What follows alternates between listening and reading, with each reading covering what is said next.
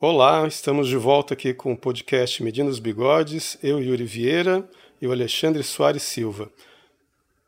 Boa como noite. sempre, como sempre, nós não temos roteiro de nada, né? Não. Completo branco. É, para variar. A única coisa que veio na minha cabeça aqui foram as obsessões, né? Porque de vez em quando a gente. De vez em quando, assim, esse quando dura anos às vezes, né? Eu acho que eu sou uma pessoa que mais queria ter obsessão do que tem obsessões, mas eu, eu acho bonito ter obsessão. E eu acho que a maior parte das pessoas que falam que, ah, eu. As pessoas que contam muito vantagem de ser obcecadas por um assunto, geralmente elas gostariam de ser obcecadas por aquele assunto. Eu adoro ciência, eu sou obcecada por ciência, não é nada. Você, a, a, você acha a ideia de ciência vagamente é. atraente, como eu também acho. Uhum. Eu, acho a ideia do xadrez vagamente atraente, mas eu não consigo jogar uma partida sem me entediar. Mas a ideia de xadrez é muito atraente. Né? Cara, eu jogava xadrez quando eu era criança. Na verdade, o xadrez foi a maneira que eu descobri que um amigo meu não era idiota. Porque ele vivia repetindo de ano e o cara me enchia o saco, né, cara? Não saía lá de casa tal, eu expulsava ele de lá. Falei, nossa, que cara chato, bicho. E ele tirava zero nas provas, era péssimo no, no colégio, né? E eu era super CDF, né? Aí um dia ele chegou lá em casa, ah, vamos jogar xadrez, né? Eu, ah, ah, fácil, né? Meu, esse cara me ganhava todas. Eu falei, como é que pode um cara idiota desse me, me ganhar no xadrez? Que humilhação. Aí eu comecei a pensar, não, tem alguma coisa. Depois que a gente foi descobrir muitos anos depois que ele era disléxico, né? Então, assim, ele tinha ele dificuldade. Não é. Ele só não sabia escrever direito. É, tinha aquela dificuldade de aprendizagem, né, que o disléxico tem, né? E aí, professor, os professores não sabiam disso, né? Anos 70, começo dos anos 80, né? Então tratava o moleque como burro, repetia ele de ano, tal, mas o cara era muito inteligente, entendeu? Mas eu fui perceber isso jogando xadrez, xadrez, com ele. Meu pai tinha um xadrez, cara, que ele comprou no começo dos anos 80, que era um xadrez eletrônico que falava em espanhol, cara. E meu pai tinha um conhecido que foi campeão de xadrez em São Paulo, que às vezes, às vezes o xadrez ganhava dele, entendeu? Era um xadrez, até, tem até hoje, queimou a fonte dele, mas é uma fonte tão antiga, né, que não consegui, a gente não conseguiu trocar ainda. É, eu tinha um joguinho eletrônico de xadrez também, que era um, um tabuleirão até, na verdade, uhum. era grande. Eu gostava de jogar com aquilo, mas eu perdia, eu colocava, no, mesmo nos níveis mais fáceis, eu perdia. É, eu, eu teve um, uns dois anos atrás que eu comecei a jogar naquele mesmo que aquele moleque lá, o Felipe, não sei das quantas, como, diz que ele trapaceou no jogo de xadrez no site lá. Ah, o Felipe Neto. É, uns dois anos atrás eu comecei a jogar naquele site que ele estava jogando. Mas o que eu gostei era, da, era de um xadrez, acho que é xadrez 360, sei lá como é que chama. É um, é um xadrez em que um, é, as peças não são colocadas no início naquela ordem clássica, entendeu? Uhum. Você pode botar dois cavalos juntos, o rei mais para cá, blá blá blá. Faz aquela confusão no começo, entendeu? Uhum. E aí já não tem aquelas jogadas. Que, que, isso que me irritava lá em Brasília quando quando, é, na faculdade, porque eu joguei muito quando eu era moleque, quando eu era criança, eu jogava xadrez, mas eu não ficava lendo livros sobre xadrez, entendeu? Uhum. Eu jogava espontaneamente. Mas aí chega na, na UNB, aquele bando de cara que lê livro de xadrez, eu, eu assim, puta, quer me matar de preguiça me falar para ler um livro de xadrez, entendeu? Uhum. aí eles sacam todas aquelas jogadas, né, manjadas já clássicas, que eu não sei quem usou, não sei aonde. Que sim, é um, sim, é é, aí foi ficar decorando, né? Aí você vai e pede pros caras porque as jogadas são boas, entendeu? Aí, uhum. falei, ah, aí quando eu descobri esse que não tem jogada é, marcada, assim, porque as peças estão em outras posições, eu falei, ah, isso é legal, entendeu? Mas você escolhe, deve ter um mínimo de, de regra do que você pode escolher para colocar as suas posições. Não, eu sei, eu sei que, eu, se eu não me engano, só os peões tem que ficar ali na posição normal e as de trás você pode inverter do jeito que você quiser, entendeu? Elas continuam movimento, se movimentando da mesma maneira. Mas no início tá tudo bagunçado ali, entendeu? Você pode colocar é. o jeito que você quiser. Não sei se é 300, é chess 360, eu não lembro mais se é 360 mesmo. É outro nome qualquer, assim, com número. Mas quais são as suas obsessões, Yuri? ah, eu dos últimos dos anos para cá, deixa eu ver. A partir de 2000 e, e a partir do ano 2000 foi e-book, eu comecei a colecionar e-book pra caramba, igual você falou, né? Lá na casa daí eu já baixava. Aí em 2010 eu comprei meu primeiro aparelho de e-book. Fiquei assim, vidrado nesse negócio de e-book. Eu aprendi até a criar e-books, né?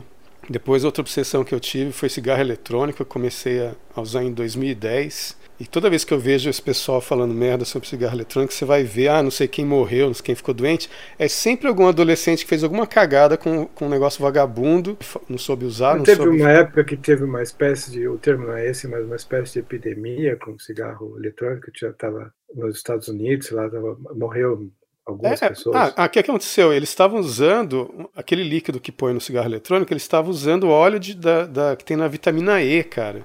Hum. E, e aquele não é hidrossolúvel. Então aquele troço vai pro seu pulmão, é igual você, sei lá, fumar um cigarro de, com querosene. Entendeu? O negócio é um, é, é um óleo que, que, não é, que não é hidrossolúvel. Então é lógico que o pessoal botando vitamina E misturado na, na, na essência, é lógico que a pessoa vai parar no hospital, entendeu? Uhum.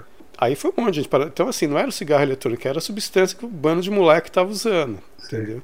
Aí teve papo de bateria que explodia, você ia, usar, você ia ver umas baterias vagabundas que o pessoal usava. Tipo, isso aqui não, isso aqui você tem que usar, é, como fala, bateria mesmo, bateria boa, cara. Sei. Que não explode, entendeu? É, você compra um aparelho bom, isso aqui é um Tesla, isso aqui é Tesla, entendeu? Uhum. Então, assim. É, parece vagamente. Qual é o nome daquela palavra? É, steampunk. É, steampunk. Esse. É que esse é um steampunk mesmo, né? Hum. Então, assim, é, é eu mesmo faço meu líquido, ah, é nicotina, não sei o que, é muito forte, tem gente que tem overdose. Ah, eu mesmo faço, então o meu é 4,5 miligramas por ml. Os que você compra, em geral, é 12, 24, 8 miligramas por ml quando você compra pronto, entendeu? O meu é muito menos. Eu acho super divertido. Quando você tem sobrinho pequeno, filho de amigo seu, criança, eles adoram quando você faz aqueles círculos de, de vapor. Eles ficam, é aquela que joga na cara deles. não é fumaça, não incomoda, entendeu? Então é legal brincar com criança usando cigarro eletrônico. Não deixa cheiro na roupa, não de... você não começa a usar aqui alguém na, na, no outro quarto, na outra sala, começa a tossir. Uh, uh, aquele pessoal que já está pré-programado para tossir quando sente o cheiro de cigarro, entendeu? Sim. Não incomoda ninguém. Tem a nicotina dele, que é, que é agradável, é bom ela dá uma estimulada para você conversar, para você ler. Pô, tabacaria do Fernando Pessoa, né, cara? Como é que você vai contra o poema, né? Acenda um cigarro ao pensar e escrevê-los, né? E saboreia no cigarro a libertação de, de todos os pensamentos. Siga o fumo como uma rota própria, né? E tal. Poxa. é você sabe poemas né? memorizados? Tabacaria eu sabia inteiro de qual e você leva uns 13 minutos para né? Para recitar. É, para recitar. Mas isso é porque na, quando eu fiz curso de teatro na UNB, né, no Instituto de Artes mesmo, aí teve uma apresentação lá que eu decorei a tabacaria, né. É, eu sabia, aquele também cruzou por mim, veio ter comigo numa roda baixa, né. Sabe, aquilo é muito bom. Aquele homem mal... Eu, os que eu mais gostava de decorar era Fernando Pessoa, né. Alguns dos Vini, do Vinícius de Moraes. Eu não sou muito é, tão, tão sofisticado assim para decorar poema. Ah, o T.S. Eliot e tal. Não, não sou tão sofisticado assim. Ué, ah, mas Fe... Fernando Pessoa, pô, você não tá decorando Gregório do Vivier. Ah, mas o Fernando Pessoa, cara, que o Fernando Pessoa para mim é assim, é água, né? Eu, eu, eu tinha outra obsessão que eu tinha na UNB era Fernando Pessoa. Eu, às vezes eu renovava, eu pegava os livros dele na, lá na biblioteca, uns, obras completas assim, vencia, eu ia lá e renovava, vencia, eu ia lá e renovava, vencia, eu ficava assim um ano inteiro com os livros do Fernando Pessoa. Ah, e se alguém mais quisesse, ah, que se ferre, procura lá outro, entendeu? eu lia, lia, tudo, assim, as obras em prosa dele, que ele tem muito, é, muitos ensaios, artigos, né? É, eu sei. Ele tem umas críticas engraçadas, né? Que é tipo o Ricardo Reis criticando o Alberto Caeiro, né? Tipo, um, um heterônimo fazer, metendo pau no poema do outro, todos são ele, né? É. o cara era muito louco. Agora, por que, que só se fala em heterônimos com relação a Fernando Pessoa? Porque você tem escritores que criam pseudônimos diferentes, a pessoa tem mais de um e cada pseudônimo escreve com um estilo diferente, né? Existe isso, né? É, tipo é, Ruth Randall. Eu, eu sei que o Nelson Rodrigues, por exemplo, quando ele escrevia uma, umas novelas meio pornográfica praticamente. Susana Flag. É, Susana Flag. Aí era um outro estilo que ele já, né? Então por que ninguém usa a palavra heterônimos para esses casos? Não sei se é porque exatamente por eles por ser exatamente poesia, porque ele, ele, se dizia um poeta dramático, né? Ou seja, ele faz cria personagens e os personagens é que escrevem poemas, né? Agora isso é, é meio inédito isso na, na, poesia, não é não? Parece, né? Sim, de fato. Eu acho que foi uma coisa bem original, né? É. Porque eu acho incrível assim e a linguagem que ele usa parece, como ele fala muitas vezes, de você chegar e observar o mundo pela primeira vez, como se você não tivesse tido história, como se você não tivesse não tivesse procurando sentido em nada, só olhar, observar e sentir. Às vezes parece que ele usa a linguagem assim mesmo, como se fosse uma criança mesmo, né? É. Uma maneira de falar muito. Ele tem uma maneira muito inventiva de, de mexer com as palavras, né? É. Uh, tem uma graça toda especial. Né? É simples no sentido de que você não fica sem entender, mas ao mesmo tempo é, não é o jeito banal de falar as coisas. Tem uma ordem. Ele faz inversões de ordem sintática. É sempre uma é. coisa criativa no jeito dele falar. Uhum. Eu gosto muito de ler o Bernardo Soares. Uh, é, o livro do, livro do desassossego, né? É. Eu tava com ele aqui agora. Eu gosto de ler antes de dormir por algum motivo, e naquele estado hipnagógico que você fica, quando você começa a ler, daí começa a cabecear de sono.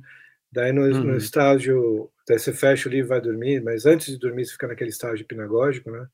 Uhum. Daí geralmente eu consigo formar uns trechos, uns textos do, imitando o autor que eu estava lendo antes de dormir, né? Antes uhum. de pegar no sono. E sai igualzinho o ritmo das frases e tal. Dá para fazer isso com o Bernardo Soares também. Cara, isso é ótimo, porque às vezes você até sonha com isso, você pode não se lembrar, mas sonha que está fazendo isso ainda. É possível. Né? Porque essa questão do sonho, muitas vezes, é, é porque você não se lembra mesmo. Né? É, mas, mas isso é uma, você dá um, um, pontapé inicial desse tipo num sonho deve ser ótimo. Porque tem três, tem uns, pelo menos uns quatro caras que, eu, que quando eu estou me sentindo burro, nossa, eu estou idiota para escrever, estou escrevendo só merda. É, digo em termos de linguagem mesmo, de construção, né? É. Aí tem que ler esse livro do, livro do Desassossego, do Fernando Pessoa, Peregrinação, do Fernão Mendes Pinto, Sermões, do Padre Antônio Vieira. Eu faço isso com o Padre né? Vieira também. E sonetos do Camões, entendeu? Você lê essas coisas, aí, aí cê, parece que o, o, português começa a ficar ui, ui, ui, ui, né? eu, eu, estou vivo aqui, aqui ainda, né? Mas eu juro ah, ah e Machado de Assis também, né? Contos do Machado eu, de Assis. Eu, juro que se você ler os sermões do Padre Vieira com sono, né?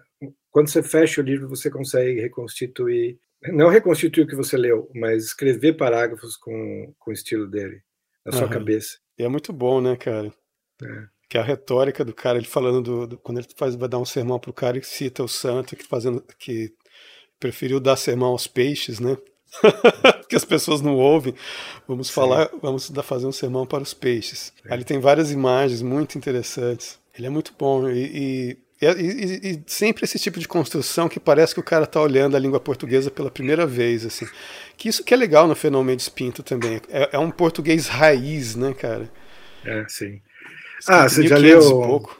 A Demanda do Santo Grau no, no original? Porque tem edições que são português não, não. modernizado, né? Eu tenho em português modernizado, mas eu tenho também no português uh, em que foi escrito, né? Que, uhum. que é chamado de galaico português. Eu, eu mas, mas ortografia, mas ortografia atual, né? Ortografia atual, mas uhum. uh, não, perdão, não, ortografia não é atual.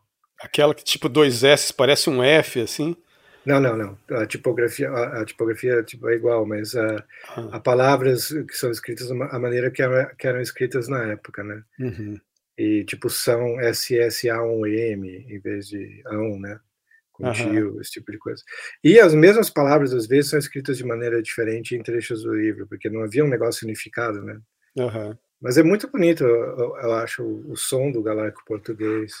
Uhum. Não, eu fico tentando imaginar como será que era o sotaque de, de, um fenômeno de espinho. Será que era como o sotaque dos portugueses hoje, né, cara? Então, você já viu, tem um perfil no Twitter de um cara chamado AZ Forman, se não me engano, que é um, acho que é um inglês. E ele é especialista em reconstituir sotaques e ah, é um, ele é, é um, um linguista. é um que já falou como que era o inglês na época do Shakespeare. É, ele que eu vi, um, eu, eu, vi um vídeo desse, se for é, o mesmo é. cara. E também tem ele lendo Camões e lendo outros autores portugueses da Renascença e usando a, a pronúncia reconstituída. Né? Ah, tá, porque eu achei que ele só falava de inglês. Nossa, não, ele fa... é, é, incrível. Ele, ele tem leituras de chinês, hebraico, Gujarati, esse tipo de coisa, sabe? Uhum. Eu, eu, admiro muito, eu invejo muito essa habilidade. Não, tá louco, né? Tem que ter um ouvido também, né? Ah. Imagina o ouvido que o cara tem que ter. Ele lê português e não é, não é com um inglês falando português, sabe? Uhum. Ele realmente capricha nos detalhes. E você imagina como assim, inglês na época do Chaucer, né? Que o Chaucer, assim, é, foi um cara que influenciou Shakespeare, né? Um cara que criou, assim, centenas de palavras estão no dicionário, o cara que inventou, porque não tinha, né?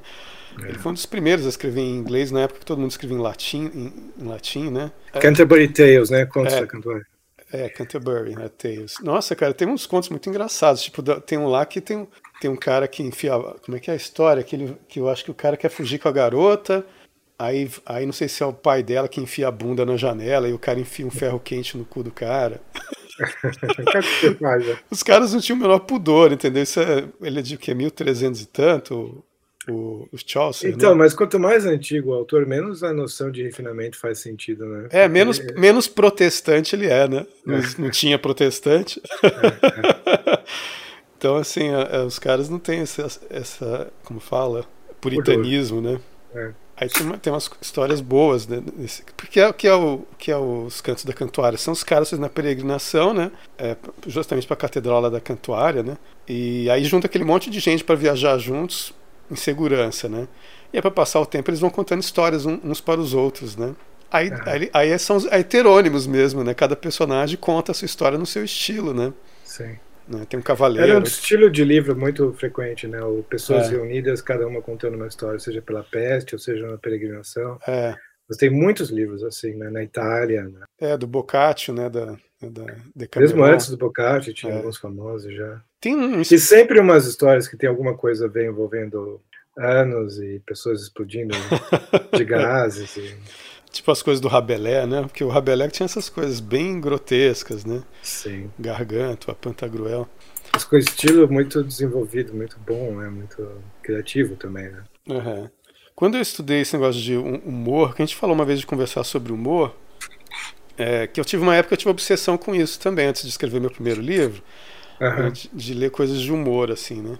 E na faculdade a gente começou a, a estudar, ler livro do Bakhtin, cara. Aí era alguma coisa é. sobre o espírito carnavalesco da Idade Média. Eu não lembro qual era o título do texto, mas era uma coisa assim, Bakhtin. Posso falar a verdade? Eu acho muito chato o Bakhtin, não sei. É, mas eu gostei de, porque com ele eu conheci o, o Rabelais, né? que é completamente. Parece um desenho animado, né? De tão louco, né? E o cara era um médico, né? Parece. É, tinha muita gente maluca, né?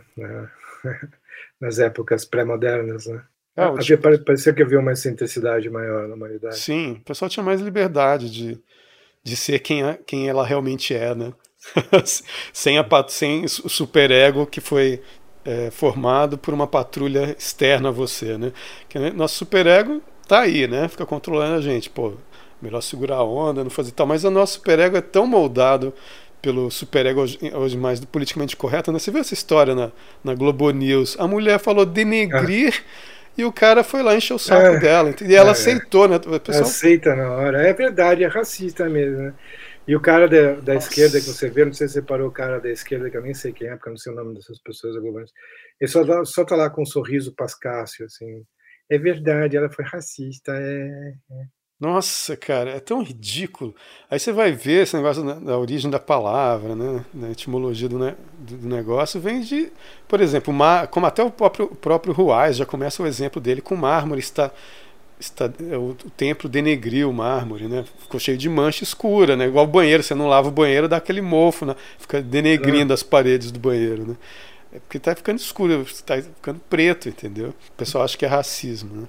Não, é tão. Qualquer minha... referência à cor negra na natureza, você tem que pensar em raça negra agora. É, agora você fala assim, ah, fiquei branco de susto. Ah, seu racista, você está dizendo que todos os brancos são assustados? Você não viu a reunião? Teve uma reunião é... qualquer do PT agora e a mulher que estava com o microfone falando: vamos, a gente precisa esclarecer ou, ou escurecer o assunto. Nossa, ela, ela falou isso várias vezes. Escureceu o assunto. Ah, tomar banho na soda, né, cara? Pelo amor de Deus. Mas é, é, que é um fenômeno natural óbvio. Se a água a água está limpa, você vê o que ela tem. Se a água está é. pura, está escura, você não vê o que ela tem dentro. Fica mais confuso. Se um não, até, tá escuro, até os, não... os, algumas tribos africanas, os caras pintam a cara de branco, porque para eles o branco significa pureza também, entendeu? Nos rituais religiosos, ele tem uns pintam a cara inteirinha de branco. Aquilo lá é demonstrar pureza. Né? Então, assim, são símbolos universais. O pessoal fica querendo transformar isso tudo em racismo. Vai lá explicar isso para os Hutus e os Tutsis que ficam se matando uns aos outros.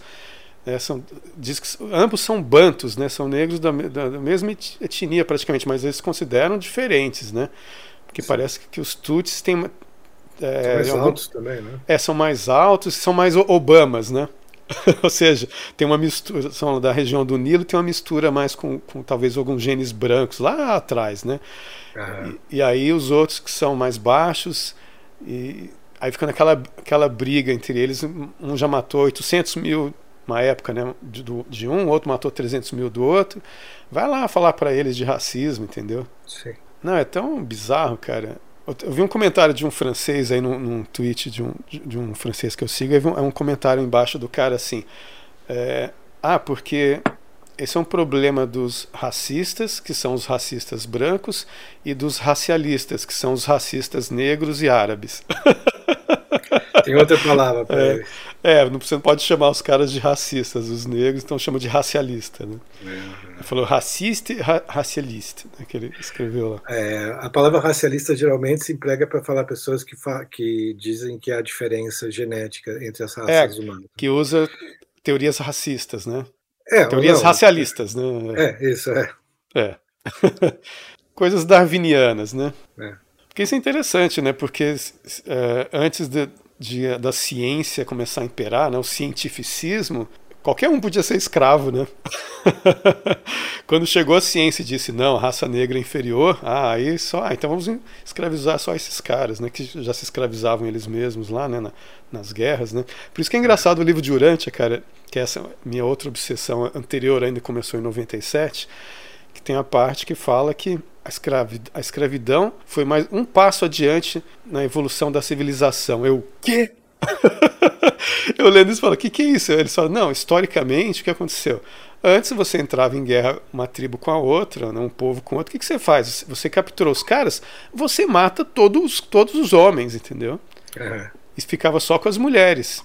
E matava os, as, os meninos também, ficava só com as meninas e as mulheres. O resto você matava todos. Então você um dia chegar e falar assim: não, não vamos matar, vamos, vamos ter compaixão por esses caras, vamos botá-los para trabalhar. Foi uma, foi uma medida humanista, né? É. Entendeu? O livro fala isso e fala, ah, tá, agora eu entendi. Tipo assim, não quer dizer que hoje seria uma coisa, quer dizer que na época, eles estão falando do progresso da civilização, né? Eu estava lendo A Conquista do México, que é aquele livro escrito no século XIX, né? W. H. Prescott.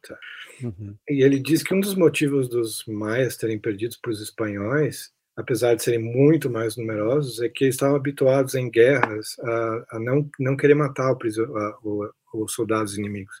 Uhum. Toda a ênfase deles era pegar, pegar escravos, porque eles precisavam de centenas de escravos por dia, uhum. ou milhares de escravos por semana, uhum. para executar, para matar, para sacrificar, né? Uhum. Então, durante a guerra, eles se limitavam muito, porque eles queriam pegar escravos, não queriam matar ninguém. Não matavam ninguém com eficiência com que eles poderiam matar. Então, eles ah, perderam entendi. a guerra por causa disso. Segundo o, William Prescott. Mas é uma boa teoria, pelo menos. Eu, eu aceito é. porque eu gosto dela. É, faz sentido. não, essas coisas de, de, Por exemplo, outra coisa que o livro de Urante que fala que eu acho interessante, mas já não é de, de raça, mas de, de gênero, né, de sexo, que tem muito a ver com o que o, o Swedenborg fala da diferença entre homem e mulher, que ele fala que, no, que o, a alma de ambos são formadas por entendimento e vontade, ele fala, né? Que o entendimento nasce da verdade de Deus e a vontade nasce do amor de Deus. Mas na mulher prevalece o amor, a vontade, e no homem prevalece a verdade e o entendimento. O que ele fala, é. né? Aí o livro de Urântia fala que o casal que o casal que inventou o fogo, é. que conseguiu dominar o fogo, né? Que diz é. que o cara viu é, via os raios, causava incêndio na floresta e ficava de cara com aquilo, né? Impressionado. É um dia em que umas pedras caíram e soltou faísca, ele falou: "Nossa, né? E começou a bater a pedra para fazer o fogo. Né? É. Aí ele pegava lá uns, umas folhas secas, umas coisas e ficava lá, pá, pá, pá, pá, e a mulher olhando o que você está fazendo? Estou tentando fazer fogo igual não sei o que, né? E ela achou interessantíssima a ideia. Só que detalhe, ele tentou, tentou e não conseguiu falar, quer saber, essa ideia tá furada, não presta não. Aí disse que a mulher, a mulher não, ela insistiu até fazer fogo. Então diz que a ideia foi do homem, mas quem fez fogo foi a mulher. Por quê? Porque ela tem força de vontade maior do que a do homem. o homem teve a ideia, tem o um entendimento. Tipo, o livro não fala isso, mas eu tô, tô juntando com o Swedenborg, entendeu? Mas é engraçado você pensar nisso, né? Tinha que ter o nome dessa mulher preservado para ver Eu a acho- do Google no dia dela. Eu acho que eu acho que eu sei o nome, quer ver? Que é, que é como chama? Fonta, se eu não me engano, o nome dela era Fonta. Que é o nome da mulher que, que, que fez o fogo. O cara teve a ideia, mas ele desistiu. Mas por quê? Que, porque ela viu que ele estava botando só em mato seco. E ela começou a pegar um monte de coisa diferente e ela conseguiu fazer o fogo com um ninho de passarinho, entendeu? Aham. Com um ninho de passarinho o fogo pegou. Aí eles usavam sempre ninho de passarinho para acender o fogo. E aí tinham que ficar mantendo e tal, né? Isso acontece muito com, a- com. Tipo assim, eu já comecei a escrever livro que eu falei assim, ah. Ou conta, puta, isso tá uma merda. Aí uma namorada fala, não, termina. tá ótimo, continua, tá legal. Mas ao mesmo tempo, eu queria dizer, ah, talvez a gente seja mais disperso e as, e as mulheres mais concentradas. Mas, por outro lado, fala-se, né, a teoria é que as mulheres são mais capazes de fazer multitasking do que os É, homens. Fazem várias coisas ao também. mesmo tempo, estão no celular fazendo não sei o que também ao mesmo tempo. É aquela história que a gente conversou de várias caixas, né? Nós temos várias caixas, ela tem uma só com tudo dentro, é. Que elas conseguem juntar todos os fios. Os homens, né, que param de ficar irritado com a mulher quando eles estão conversando com elas e percebem que elas estão fazendo alguma outra coisa junta. O cara fica puto, pô, você não tá prestando atenção no que eu tô falando? Que de repente ela tá falando com. é, escrevendo não sei pra quem, Ah, ou, ou- ou costurando, fazendo alguma coisa, você acha que ela não está prestando atenção, mas ela está prestando atenção. Você é que não conseguiria se estivesse fazendo a mesma coisa. eu certamente não. Eu não consigo. Eu não gosto nem de ouvir música enquanto eu leio. É, eu se tiver alguém cantando na música, não serve para mim. Tem que ser uma música clássica, assim, uma música erudita, sem, sem canto, entendeu? ah. Senão não dá, atrapalha a minha leitura também. Mas uma coisa que dá para fazer enquanto você ouve coisas, pelo menos ouve pessoas falando, é rabiscar, né? desenhar. É estranho, né? É. Vai ver que você está você tá distraindo qual lado do cérebro, né? É o lado esquerdo que é o verbal? Não, é o lado direito, né? É, o, diz que o lado direito é, o- é o, é o mais artístico, né?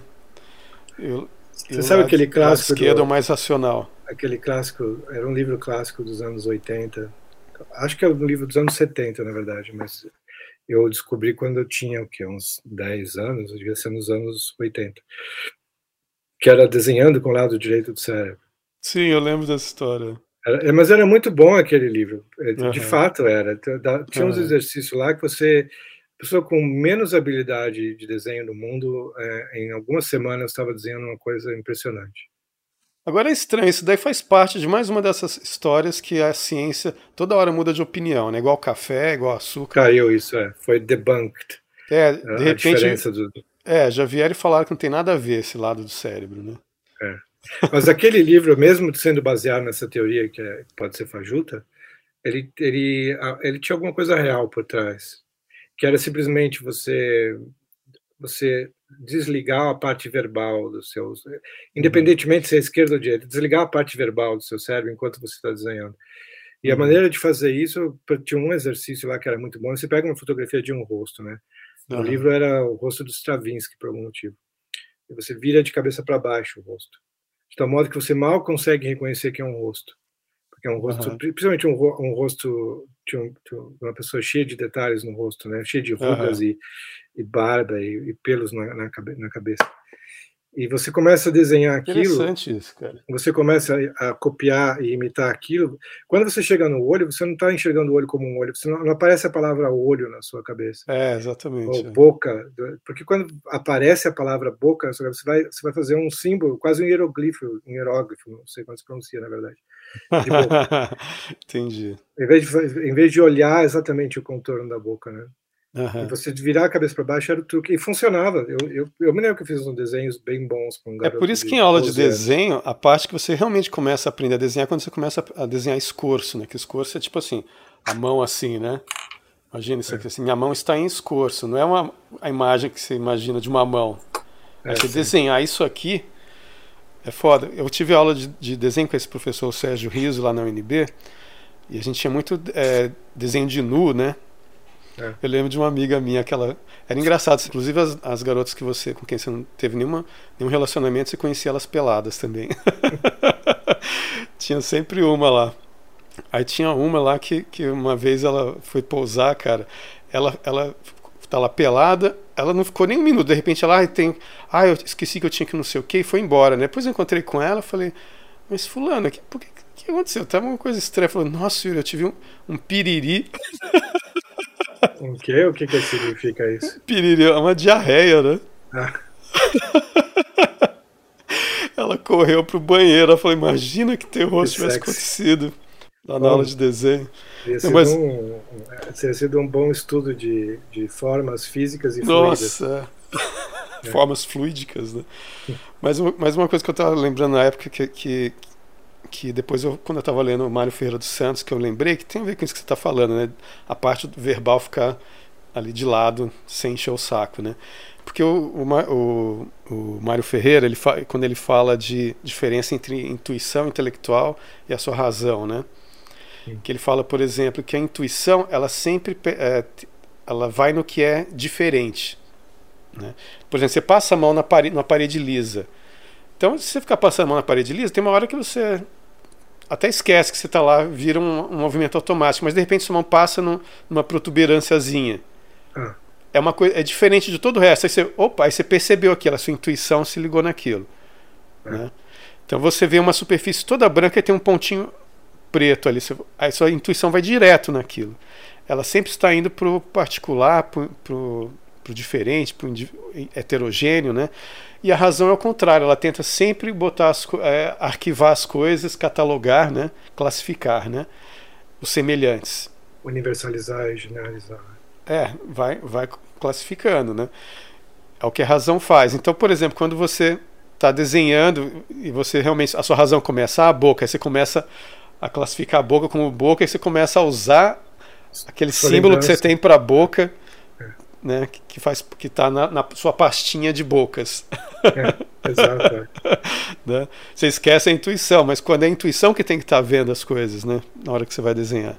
Eu sei que é um livro muito bom. Eu estou pensando em voltar a desenhar e pegar aquele livro de novo, fazer os mesmos exercícios. Eu estava pensando, você já falou de desenho de nua. Eu sou muito ruim para desenhar mulher, porque o meu traço tende a ser confuso e feio. Então, para desenhar um homem, sem feio um homem, está tudo bem.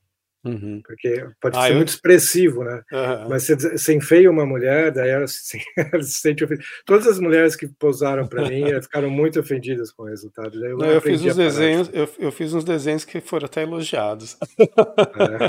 É. mas, mas é, é que, por exemplo, quando é para desenhar o corpo inteiro, até que eu faço bem, entendeu? O problema é quando começa a, a, a, detalhar, aí é que mora o perigo, entendeu? Quando você tem que detalhar o rosto, ixi. Aí, já, aí já ficou difícil.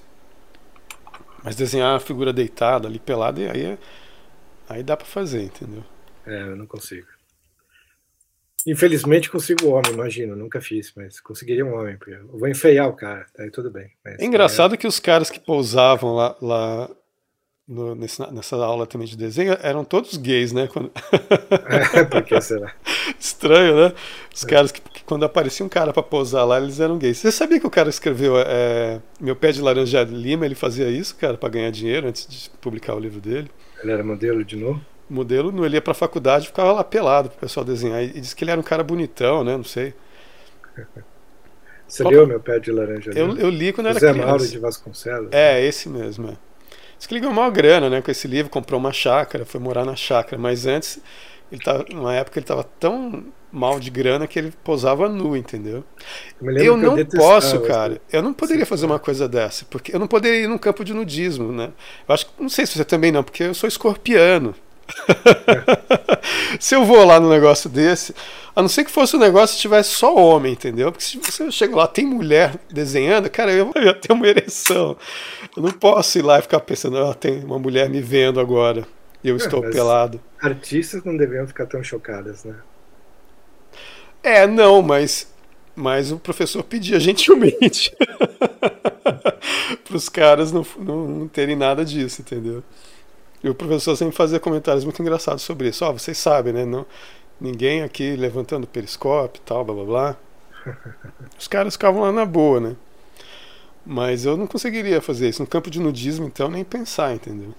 Ah, não sei, não quero ir jamais. Não quero, eu não quero me habituar quando Cara, Deus, o Kafka. Quero que Deus seja um mistério, uma coisa que acontece de vez em quando, não uma coisa que acontece o tempo todo. É, não. Porque é aquela história, o que você vê o tempo inteiro vira, vira uma coisa, perde o glamour total, né? você vê aquele, os, os índios, eu tava vendo, eu vi de novo aquele filme que eu comentei para ver se, se, era bom, mas é legal, é divertido. Todos os, os nativos lá, né, os busquimas, né, todos nus lá, e você vê que, que é, peito de uma mulher vira uma coisa tão, tão banal, né? E, e, e, como uma pessoa civilizada, eu acho legal o erotismo. então é legal uma coisa erótica deixar de ser erótica. Tem graça. Não, é, não, não Cara, o Kafka tava. Você sabia que o Kafka já foi em campo de nudismo? Não, não sabia disso. E os caras tiravam o sarro dele porque ele também não teve coragem de tirar o short, entendeu? Por que você vai para um campo de nudismo e não tira o short? É, você é acabou que, de detalhar. É, é, que eu acho que ele foi para ver as mulheres, entendeu? Aí não... Você sabia que é, eu, eu, descobri eu descobri o método de exercício que ele fazia e um leitor meu do meu blog antigamente me mandou uma cópia de um livro de sebo, né, bem antigo. Era um ele fazia anos, dietas, né, também. Era um livro dos anos 30 e detalhava todos os exercícios lá que ele fazia, né? Que não foi criado, não foram criados por ele, mas era uma sequência de exercícios para você fazer uhum. no seu quarto de manhã, vai, vai lá e demorava uns 20 minutos para fazer. Será que eu deu fiz certo, durante uma cara? época para ficar com o physique de Kafka. pois é, que a princípio o que a gente conhece não é lá Não é nada muito impressionante. É. Né? Tem, se você, ah, uma coisa que eu nunca comentei, mas que é legal o pessoal procurar no Google Maps, no Google Earth é até melhor, né? Você encontra as casas de vários escritores que dá para você passear dentro dela, né? Pelo Google, aquele Google Street View você entra é. na casa dos escritores. E foi lá na, na, na casa do, do, Tolstói que você vê que ele tinha os halteres, né, para fazer exercício lá, também. É, né? é sim, é, tinha halteres e tinha kettlebells. Qual que, que é isso mesmo? Kettlebell é aquela, parece uma bola de canhão e tem um alça em cima. Ah, é sim. Um, é um negócio russo, pra, né? sim, para levantar, é. é. Uhum. E ele era muito. E ele era forte, né? Tem várias descrições uhum. dele levantando pesos relativamente pesados. Ele era baixinho e não muito impressionante fisicamente, mas ele era forte. Uhum. É, na eu, fazenda eu era necessário, né? Ah, mas acho que era gosto dele também. Mas eu estava descobrindo uh, escritores que fizeram bodybuilding, que é um assunto que eu acho interessante. Mishima, né? Mishima. É, daí tem, que mais? William Hope Hodgson, que era aquele escritor de histórias sobrenaturais, uhum. do, que influenciou Lovecraft. Ele era super, super, super, uh, super atlético. Uhum. O Conan Doyle uh, fazia, Conan fazia Doyle exercícios também. e jogou um campeonato de bodybuilding. Ele foi um juiz do primeiro campeonato de bodybuilding que existiu no mundo. Caramba. Eu só sabia desses aí, do Tolstói, o Kafka e qual é o outro que eu falei? Já esqueci. Ah, o Mishima. Mishima, claro, que é o exemplo mais conhecido, né? Isso deve ter dificultado para os caras cortarem a cabeça dele, né? Porque ele devia estar tá com os, músculos, os musculões. É verdade. É. Ele não tinha um, um, um, pescoço muito largo, né? Ele era, era ele era mais petit, né? Ele era mais delgado, mas ele não era. É, mas uns trapézios aí, uma, de repente aqui assim, ó. Deu... Mas você já leu a descrição do Harakiri, como foi? Quando você lê. Não, foi mó eu acho... Teve um cara que teve que tomar a espada do outro e terminar de cortar a cabeça dele, não foi? Teve, teve, exatamente. Mas teve um detalhe pior que foi o cheiro, que porque você tem que cortar a barriga, né? Uh, você corta é. a, sua própria barriga e alguém corta a sua cabeça. É. E, mas o cheiro que se espalhou pela região, assim, ninguém Nossa. conseguia chegar perto. É, eles falam, acho que é seppuku, né? Que eles falam o negócio lá. É, né? é. Não sei por Cara... que, que no Ocidente fala harakiri. É.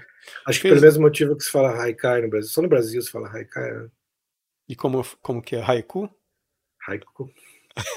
Deve ser isso, né? Essa é a explicação. Haiku, né? Haiku. Mas eu sei que ele, que ele foi, ele estava fazendo um protesto, né, cara? Isso que é um protesto político, né? Contra a decadência cultural. Acho que era o ministro da cultura que eles amarraram o ministro na, na cadeira, né? É. Japonês, é. né? O cara amarrado. É, fala que era um golpe, né? Mas é, que ele se matou porque o golpe fracassou. Mas se era um golpe. Não. Acho que se era um golpe, ele sabia que ia fracassar, né? Ele foi lá para isso mesmo. Foi, foi lá para se matar mesmo. morrer. Que era o que ele queria mesmo. Eu confesso que eu, eu, vejo uma certa beleza no, que ele fez, apesar do cheiro e tal. é que ele, é que ele era um esteticista total, né? Também, né? Então, assim. Sim. E aí, e aí o cara. esse esteticista é sempre radical pra caralho, né? Aí vê a decadência cultural japonesa, o, o, é, o Japão se ocidentalizando, né? E ele sempre com os movimentos dele tentando é, resgatar as tradições japonesas, aquela coisa. Ah, o pessoal não está, no, não, é, não está nos ouvindo, vamos lá fazer um protesto bem japonês, é. que é fazer o quê? Cometer um, um lá, um, araki, um arakiri lá na frente do, do ministro da cultura, né? Acho que era ministro da cultura mesmo, né? Não lembro. Eu sei que tem no YouTube um, ele tem um vídeo dele na frente de uma de universitários dizendo ele dizendo o que me interessa é a violência de esquerda, de direita, tanto faz para mim. Uhum. Eu sou eu sou um defensor da violência. Eu li um livro dele que chama Sol, Sol e que mesmo? Sol e Aço. Sol e Aço. Sun and é, Sol e Aço. Eu estava pensando no, no do, do, eu estava confundindo com o do Junger, dele Tempestade de Aço, né? Porque eu pensei em aço, eu falei, mas aço não é do Junger, Tempestade de Aço. Esse, é, esse não, tem, não tem chuva, é sol, né? Sol e aço. que são os caras que ele fala daquele, os caras carregando aqueles troncões, né? Naquele ritual, parece, né? Que os japoneses fazem. Que ele tinha aquela coisa pelo físico, né? Dos, né? Porque o cara era gay também, né? Então, você falou dos, dos estetas, né? Mas ele tinha um tipo de esteticismo que é meio característico dos estetas gays, né? Que quase todos os estetas, na verdade, se você pensar no Oscar Wilde, todo o movimento esteta na Inglaterra uhum. era, era bem gay, né? Uhum. E daí geralmente tem alguma coisa de masoquista ou sádica no meio. Uhum. É muito ligado o impulso estético ao sadismo e ao masoquismo. Nos gays, talvez, não sei se dá para ou não sei se isso é um impulso estético geral ou se é um impulso decadentista gay. Uhum. Mas que isso existiu, existiu, né? É, e que é uma tendência que você vê acontecer várias vezes. Mapplethorpe, né? Uhum.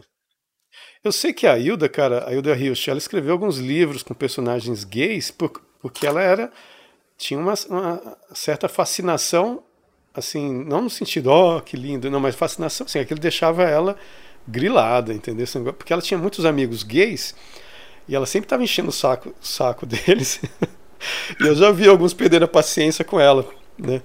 Que ela virava os caras assim, mas fulano, por que que você dá o, o, rabo, entendeu? Qual é a graça disso, né? Por quê? Mas, ah, Hilda, para de encher o... Não, mas eu quero saber mesmo, eu quero entender, não sei o quê. Porque machuca, dói, porque ela, porque ela tem a história que eu conto no meu livro, que ela contou para mim, que ela que ela uma vez ela disse que foi, o namorado dela convenceu ela a fazer sexo anal e machucou ela, ela foi pro, pro médico com a mãe dela, né? E lá o médico era um velhão, né? ela tinha 24 anos por aí, né? 24, 25 anos. E o cara mandou ela ficar de quatro em cima da maca, né? E aí ela estava tão envergonhada que o médico foi enfiar o dedo no, no rabo dela, no cu dela, para ver se estava ferido por dentro, né? No reto, né? Ela disse quando o médico enfiou o dedo, ela ela caiu na gargalhada de vergonha. E quando ela caiu na gargalhada, ela travou, né? E o, de, e o médico não conseguia tirar o dedo. e o médico ficou lá, Hilda, para de rir. Ela ria mais ainda. A mãe dela, pelo amor de Deus, o Dinha... a mãe dela junto, né? O Dinha, para com isso, que vergonha. Aí ela gargalhava mais ainda, de vergonha, né? Ela ficou uhum. roxa de tanto rir. E o médico tentando tirar o dedo dela, né? Então, ela, então ela tinha trauma desse negócio né, de, de anal, então ela não entendia os gays e ficava perguntando para eles, e eles ficavam zangados com ela. Ela tem um livro que se chama Ruth Lunada, que é a história de um cara que era apaixonado pelo namorado da filha, entendeu? Que ele surta no velório do namorado da filha, é. entendeu? É, tipo, ele se entrega, né? Ninguém tinha quem percebeu, percebeu naquela hora que ele, que ele era fissurado no cara que ela achava essa, esse negócio, ela tinha essa coisa. Ela, ah, e tem outro também, Cartas de um Sedutor também, que em geral são os personagens gays, você vê que eles são sádicos ou, ou masoquistas, entendeu? Uhum. Os caras, ela, ela percebia isso, assim, também. E ela. E eles adoravam esses livros dela, então assim, ela não devia estar errada. não, não devia. Qualquer um que já teve é, amigo gay ou uma namorada que teve amigo gay e já participou das conversas, sabe que os caras adoram, né, cara, meter veneno em um monte de conversa, né? Então, assim. Meter veneno quer dizer maledicência. É. Ah, sim. Aquele sadismo básico verbal, né? Eu não posso dizer nada porque eu sou um pouco assim. Eu sempre. É, mas isso é porque. Mas isso é. Verbal. Não, isso é escorpianismo, cara. É por isso que a gente tem que aprender do Paracelso. A diferença entre o remédio e o veneno está na dose, entendeu? Mas eu sei que assim, ela tinha uns amigos assim que, que tinha umas cenas engraçadas, sabe? Lá eu conto algumas coisas nesse livro, O Exorcista na Casa do Sol. Cara, eu vi aí a fumacinha, mas é, aí eu lembrei da história das obsessões. Aí eu lembrei da outra obsessão minha, mas de 2013 para cá, que é o que? O Bitcoin, né? Uhum. Que Bitcoin, a primeira vez que eu ouvi dizer falar de Bitcoin foi em 2013, quando ele teve uma super queda, né? Que ele caiu assim de, de mil dólares para 200 dólares. Uhum. Aí eu fui, aí eu já pensei, não, isso é coisa de banco imobiliário, né? Mas aí fui ler, comecei a ler um monte de, de texto sobre Bitcoin, artigos, assisti várias palestras daquele Antonopoulos, é. que é um cara que faz muitas palestras sobre Bitcoin. É, aí eu descobri o livro do Fernando Urich, o Bitcoin, o dinheiro na era digital, que é muito bom. No, no Instituto Mises tinha vários textos sobre Bitcoin também. É, o desse Antonopoulos é a internet do dinheiro que chama, né? Mas é, é em inglês o livro, que eu, o e-book que eu baixei, né? Enfim, mas aí eu comecei a, a ler muita coisa sobre, é, sobre Bitcoin e só com, quando eu finalmente entendi tudo e falei, putz, esse negócio é bom mesmo, aí em 2015 eu comprei. Uhum. Entendeu? Porque agora caiu, ah, caiu para 29 mil dólares. Chegou a 68 mil ano passado, caiu para 29 mil, né? É, quando eu comprei, eu comprei por 450 dólares em, em 2015, aí em 2016 caiu para 360 dólares. Aí eu fiquei, ai, me ferrei, entendeu? Agora vale vale 29 mil. Ah. Entendeu? Então, assim, é uma coisa que você comprar e esquecer, entendeu? A internet parece estimular algumas obsessões. Você é. encontra palestras ah, sobre qualquer tudo, é. assunto, né? Você tem sugestões de palestras parecidas sobre assuntos tangenciais, vá. Então você é. pode. Mas para mim isso geralmente acontece e dura uma madrugada. De repente eu estou super interessado em um assunto uhum. Eu fico vendo durante é porque, quatro horas. Porque é igual a nossa assim, conversa, por que né? Que eu fiquei vendo quatro horas sobre, sobre abelha, sei lá. Sei lá Essa já foi uma obsessão do meu pai, que até hoje tem, tem mel na. É, mel, né, como fala? Colmeia lá na fazenda, né? É. Eu já ajudei meu pai a tirar mel também, aquelas coisas, né? Mas essa foi uma. Meu pai é um cara de obsessões também que duram um pouco tempo. É. Meu pai já fez cerveja, tiveram modelos, né? Aí em São Paulo a gente, a gente ia lá em Alphaville, cara. Quando eu era criança, a gente ia lá direto. Quando a Alphaville não tinha casa ainda, eles tinham só, as, só os lotes à venda e as ruas, né, já, já asfaltadas. Então o pessoal usava aquelas ruas sem ninguém morando como pista de pouso, de, de aterrissagem de aeromodelo, entendeu? Aí eu ia lá com meu pai e ficava né, vendo os caras. Meu pai tinha um amigo que era o seu Oliveira, que ele, que ele era mecânico do, do avião e do helicóptero do governador, cara. Né, chefe dos mecânicos. O cara estudou na Inglaterra mecânica, né? Então, assim, a, a, o passatempo dele nem era ficar voando com o aeromodelo, era ficar indo de, de amigo em amigo ajudando os caras a regular os motores. Ele adorava era mecânica, né? E aí a gente, aí, aí a gente ia sempre lá, eu achava muito legal. Isso era uma, uma das obsessões que meu pai teve, né? É, mas dizer a... que, eu não, que eu não tenho nenhuma obsessão, eu, eu já tive obsessões. Teve uma época que eu, dos 20 aos 28, 29, eu era obcecado por artes marciais. Eu passei alguns anos obcecado Nossa, por artes isso marciais. eu também. Isso eu, desde que eu me entendo por gente, que eu já assisti aquele Besouro Verde, né? Que só depois que fui descobrir que era o Bruce Lee, né? era o Cato, era o Bruce Lee, né, cara? Sim, é. Nossa, aí eu, aí eu já na, é, entrei no Karatê quando eu tinha uns, uns 8 anos de idade no colégio.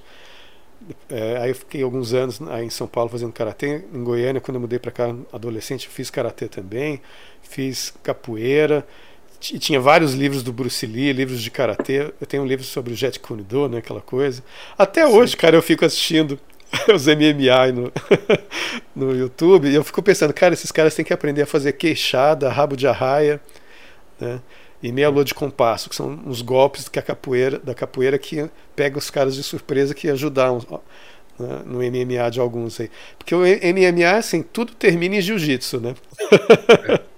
É, é tudo termina no chão, né? É, porque não tem jeito. Eu lembro de tentar é, jogar capoeira com um amigo meu, que quando eu jogava lá em Brasília, pessoal mantinha a questão da roda tal, ia, ia, bem, mas quando eu jogava com um amigo meu aqui, que os egos começavam a entrar em ação e um não queria perder pro outro, nossa, a gente sempre acabava ah, pra, embolado no chão, mas nenhum sabia jiu-jitsu. Saía.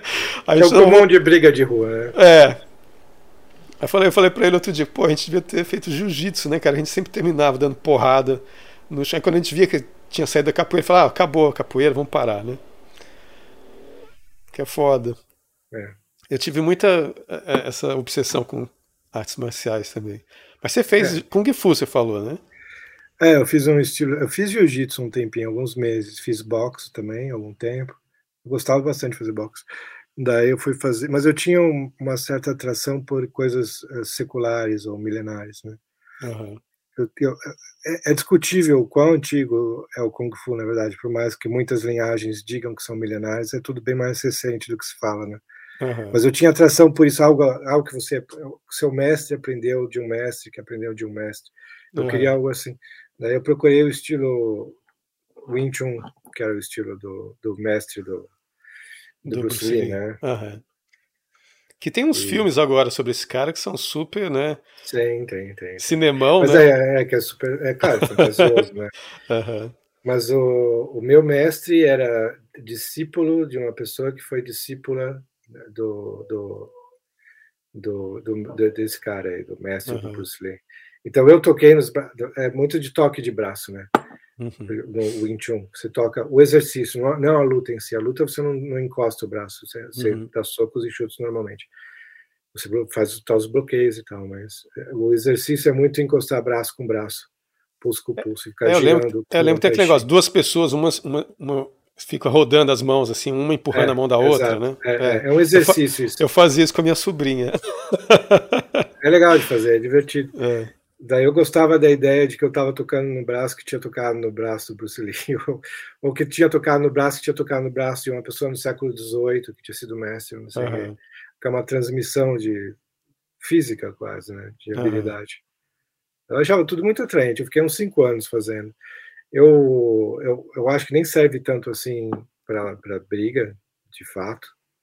Discute-se muito isso, né, mas acho que, na verdade, não. Mas mesmo assim é um negócio muito sutil que vale a pena fazer por si só. Não, eu teve, quando eu comprei esse livro que tem os exercícios do Bruce Lee, os exercícios físicos, os exercícios físicos né, que ele fazia, é, tinha aquele negócio de fazer, você faz apoio né, com os dedos, né? É. A única coisa que aquilo serviu para mim foi, foi ajudar quando eu ia na parede de escalada lá no NB. você fica com o dedo mais forte mesmo, mas lutar com Não o dedo, cara, é maluquice, né? Mas tem um exercício nesse livro aí do, do Bruce Lee, que ele disse que ele sempre, ao colocar sapato, ele sempre ficava de pé para colocar o sapato, porque assim, enquanto você está calçando o sapato, você está treinando equilíbrio também, você Equilíbrio, numa é. perna só. E eu Aham. sempre faço isso. Aham, Isso é um negócio que eu nunca deixei de fazer depois que eu li que ele fazia isso. aham. É, legal isso. É legal. Agora aquele negócio de, de ficar. Tem, eles têm um poste com uns. parecendo É. um cabideiro, né? Que eles Yanjong, é, é, ficam batendo aquele troço girando, né? tem, tem. E eles têm uma, uma das fases é com luta de faca, né? Uma faca enorme, Uhum. é gigantesca, quase uma espada, com duas facas, uma em cada mão, e outra fase é a luta com, com uma vara, né, com um bastão gigantesco também, que é um, que é um negócio que supostamente foi criado pelos, pelos remadores de, de rio, né, então eles usavam o remo, e a partir do remo se adaptou para fazer aquele bastão que é super comprido, tem uns dois metros, dois metros e tanto, Uhum. super pesado também, então se você segurar sem técnica, você se cansa, fica com os ombros cansados logo. Não, o que eu era louco pra aprender quando eu era criança era o Nunchaku, né? Eu também, todo mundo era, né? Eu, eu fiz um, mas eu levei, dei tanto com ele na testa, na nuca, que eu É. desisti. Não tinha ninguém, não tinha vídeo pra ensinar a gente, né, cara? Não tinha. não Não. O único cara que eu conhecia lá em, lá em, aí em São Paulo, que eu voltava do- da minha escola a, a pé, né? Passava por uma rua, e tinha um cara que, que ele, eu achava ele adulto, mas ele devia ter o quê? Uns 16 anos. Eu É. tinha uns 10, né? Então eu achava ele um cara forte, né? Grandão. Ele ficava na calçada lá, tchá, tchá, tchá, tchá, tchá, tchá, tchá. Eu sempre passava pro outro lado da rua. eu tinha medo do cara, desse cara me acertar né? esse muchaco aqui. Aí um dia, cara, eu tava. Eu tinha, eu tive uma apresentação de slide, que eu levei um projetor de slide do meu pai, e eu não sei até hoje por que, que eu voltei a pé carregando esse negócio pesadão, cara, pra casa. O projetor de slide, não sei por que que minha mãe não foi me buscar, mas é porque eu voltava a pé mesmo, né? Imagina, com 10 anos de idade, você carregando um projetor de slide, aí, vie, aí quando eu tava passando na rua, desse cara vieram os moleques que, com aquele blá blá blázinho já querendo me assaltar, entendeu? Uhum. Cara, esse cara veio de lá como o Chaco assim: o que, que vocês estão fazendo com o moleque aí? Girando o, chaco, o, o Chaco dele, e os caras tchá, saíram no pau. O cara me salvou, entendeu? O cara, o cara provou que não era só um palhaço na, é. Eu tinha medo do cara e o cara foi super bacana comigo. Daí em diante eu cumprimentava ele quando eu passava. Eu devia ter pedido para ele me ensinar, né? Mas eu, eu não, sabe, eu nunca ia lá, né? É, hoje em dia tem vídeos de pessoas é. ensinando só num chaco, né? Uhum. O karatê não, não se treina. Eu sei que karatê fica mãos vazias, mas não se treina com nenhuma arma. O que eu fiz, não, né? Aquele Shotokan, é. pelo menos que eu me lembro, acho que não tem isso, não. É. Eu gostava muito da ideia de calejar a mão quando eu estava nessa fase obcecada de arte uhum. marcial. Você faz eu, apoio assim também, né? Não, eu dava. Eu, eu, sempre gostei de. Eu, desde criança, por algum motivo, eu gosto de dar soco na parede só para provar para todo mundo que eu não sinto dor na mão. uhum. Tem um jeito de socar a parede que você não machuca os ossos da mão. Porque, pelo menos uhum. os meus dedos são meio carnudos. Não sei se dá para ver. Bate mais na carne do que no osso. Então eu sempre impressionava as pessoas e eu não sentia nada. Mas eu gostava da ideia de calejar a mão. Mas hoje em dia acho isso, tem, tem vários mestres karatê muito famosos, uhum. tem umas mãos quase deformadas, né? Uhum. Eu, eu, achava bonito aquilo, aqueles calos e o sangue, tudo inchado na mão. Uhum. Só que também você pode desenvolver artrite, parece, né? Eu não sei se é um negócio muito saudável. Não, o meu professor de karatê aqui, de, quando eu mudei para Goiânia, né? É, eu tinha aqui uns 16, 17 anos quando eu estava esse professor. Ele, ele tinha uma mão, cara, que ele nasceu com não sei como é que fala, com defeito, assim, que a, sem esses, a mão dele era assim, as unhas eram aqui assim, entendeu? Era uma mão é. pequenininha que ele tinha. E ele era um super professor, faixa preta, um cara muito bacana e super de boa com esse, com esse negócio que ele, da mão dele. Não tava nem aí, entendeu? As duas mãos? Não, uma só. Uma mão só, que era, era a mão, os dedos eram curtinhos, assim, é como se as unhas fossem aqui, assim, né? Ele não tinha os dedos, assim. E eu, eu, acho que não tinha o polegar também. Era uma mãozinha é, deformada, assim, né? Mas o soco que você tomava daquela mão dele, aquela unhazinha, era violento, entendeu? Uhum. E o cara fazia tudo com aquela mão dele. eu sei que você não quis dizer o que eu pensei, mas. não sei o que, que, o que, que você pensou. Ele fazia de tudo com a mão dele. eu não sei. É, eu não sei. Eu nunca parei para pensar nisso na época. Nem agora. Nem nunca. Mas eu acho que funcionaria. Cortando a unha direitinho. Nossa. Mas vem cá, você não sente vontade de voltar a praticar essas coisas? Cara, eu, eu, eu, tinha vontade de, de ir no jiu-jitsu, porque eu acho que o que eu aprendi de karatê e capoeira já serve para alguma coisa. Mas, mas como as coisas te, costumam terminar no chão, eu, eu treinei um pouco com, a, com uma ex-namorada minha que ela fazia jiu-jitsu, né? Então, então eu sei fazer o básico que eu sei fazer, entendeu?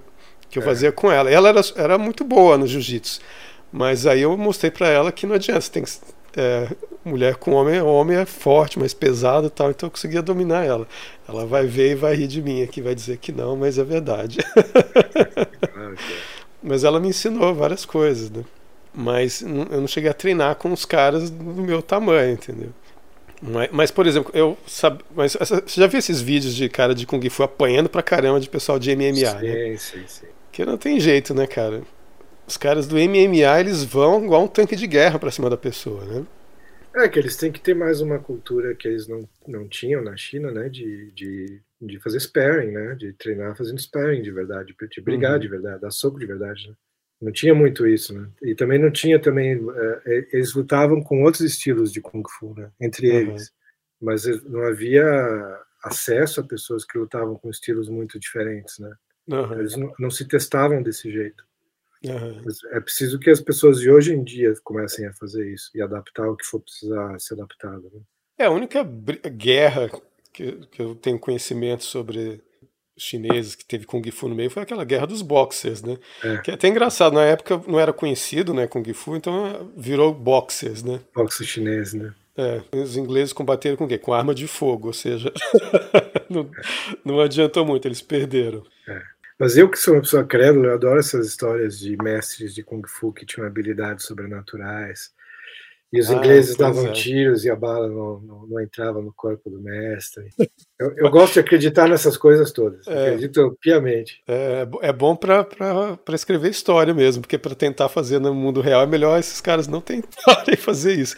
Eu vi um vídeo outro dia da, da garota é, duas garotas de Kung Fu. Uma delas com uma lança e a lança com um negócio de metal na ponta mesmo, com a ponta de metal. E, e ela tentando enfiar a lança na outra e a outra tchá, tchá, só desviando e muito rápido, entendeu? Enfia na cara, enfia no, é, na barriga, enfia. E a, e a, outra só esquivando, esquivando, esquivando, esquivando, muito rápido. Mas era coreografado, não é? Então, não sei. Mesmo sendo pura coreografia, é, coreografia é uma habilidade que eu não arriscaria, entendeu? Mas eu vai ainda saber. sinto vontade de fazer alguma coisa, tipo Muay Thai, que eu nunca fiz. É legal, porque é o básico, né, cara? Ch- Chute e soco. Ah, mas não é nem pra brigar na rua, porque acho que com a minha idade eu não, não vou brigar mais. é. E também negócio de assalto. Eu não sei, nunca se sabe. chance? é, qual a chance que você vai usar uma arte marcial durante um assalto? Eu podia ter, ter usado na primeira vez que fui assaltado, porque era eu um amigo meu, só que era contra cinco ou seis caras. Né? Mas, mas como eles não estavam com arma de fogo, poderia ter dado em alguma coisa. Mas eu fui assaltado cinco vezes, e três dessas vezes foram arma de fogo, não ia dar para fazer praticamente nada, assim, quando eu lembro das circunstâncias. É, mas uma vez, mas eu fui uma vez espancada em São Paulo, em 2000 e pouco, 2005, eu acho. É. Foi na época, ah, foi na época da, da festa do Digestivo Cultural. Hum. Eu estava subindo a Rua Harmonia, na Vila Madalena, Aham. né, voltando do, daquele Ó do Borogodó, que era um bar que era de um conhecido meu, né? É, eu, tava- fui lá conversar com ele, eu estava voltando para o apartamento de um amigo meu ali na, na Rua Harmonia. E aí para esse carro, os caras me pedem informação, eu, eu fui lá dar informação para eles. Quando eu cheguei perto, a garota que estava sentada no, no carro jogou um copo de cerveja em mim. Eu esquivei assim, eu estava segurando o casaco, que antes estava frio, né? São Paulo, aquele negócio esquenta, esfria, esquenta, esfria. Eu tava com um casaco na mão, eu defendi assim com a mão do copo e o zíper do meu casaco bateu na lataria do carro, que era um. Como chama aquele carro alemão cheio das, das argolinhas? Não sei, sou muito ruim de carro. Esqueci o nome. Aquele carro caro pra caramba. E aí eu sei que o cara, ô, mano, tá maluco aí, tá arranhando meu carro. Eu que sou um maluco, eu paro a pessoa na rua pra pedir informação pra sacanear. Aqui pra você, ó. Fiz assim pro cara, entendeu? Nossa, cara, era um carro com vidro escuro. Quando abriu as portas, saíram quatro caras alterofilistas do carro, entendeu? Eu só consegui, a única coisa da capoeira que eu consegui fazer foi ficar assim, na cocorinha. E os caras me encheram de porrada. Eu tomei um chute no nariz, cara, que eu desmaiei, cara. Desceu aquele monte de sangue. Mas eu, quando eu voltei a mim, eu voltei a mim escutando assim: acaba com ele, mata ele, não sei o quê. E eu, e eu pensando assim: nossa, estão batendo no. Tá tendo briga na casa do vizinho. Cara, eu achei que eu tava na cama dormindo. Eu pensei assim, cara, tão, tão, tá tendo briga na casa do vizinho. Aí quando eu fui voltando a mim, sentindo, sacudindo, quando eu vi, os caras estavam me chutando, entendeu? No chão. Aham. E eu vi aquele monte de sangue, eu levantei, aí eu levantei puto, cara. E fui pra cima do cara pra esfregar o sangue. Vocês estão malucos? Eu fui fazendo assim pra esfregar o sangue no- nos caras. Aí os outros arreg... os, os caras arregalaram o olhão, né, com tanto de sangue, puxaram ele pro carro, né? E eu tinha feito uma entrevista no Jornal da Tarde que os caras tinham me, me, eh, me contratado para ser crítico de arte, entendeu? Aham.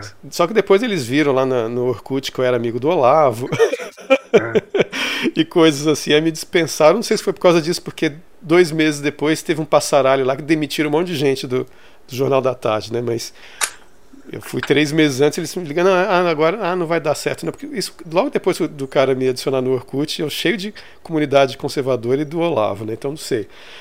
Mas eu falei para os caras, eu sou jornalista, tá? Eu vou botar a placa do carro no jornal, eu vou entregar você.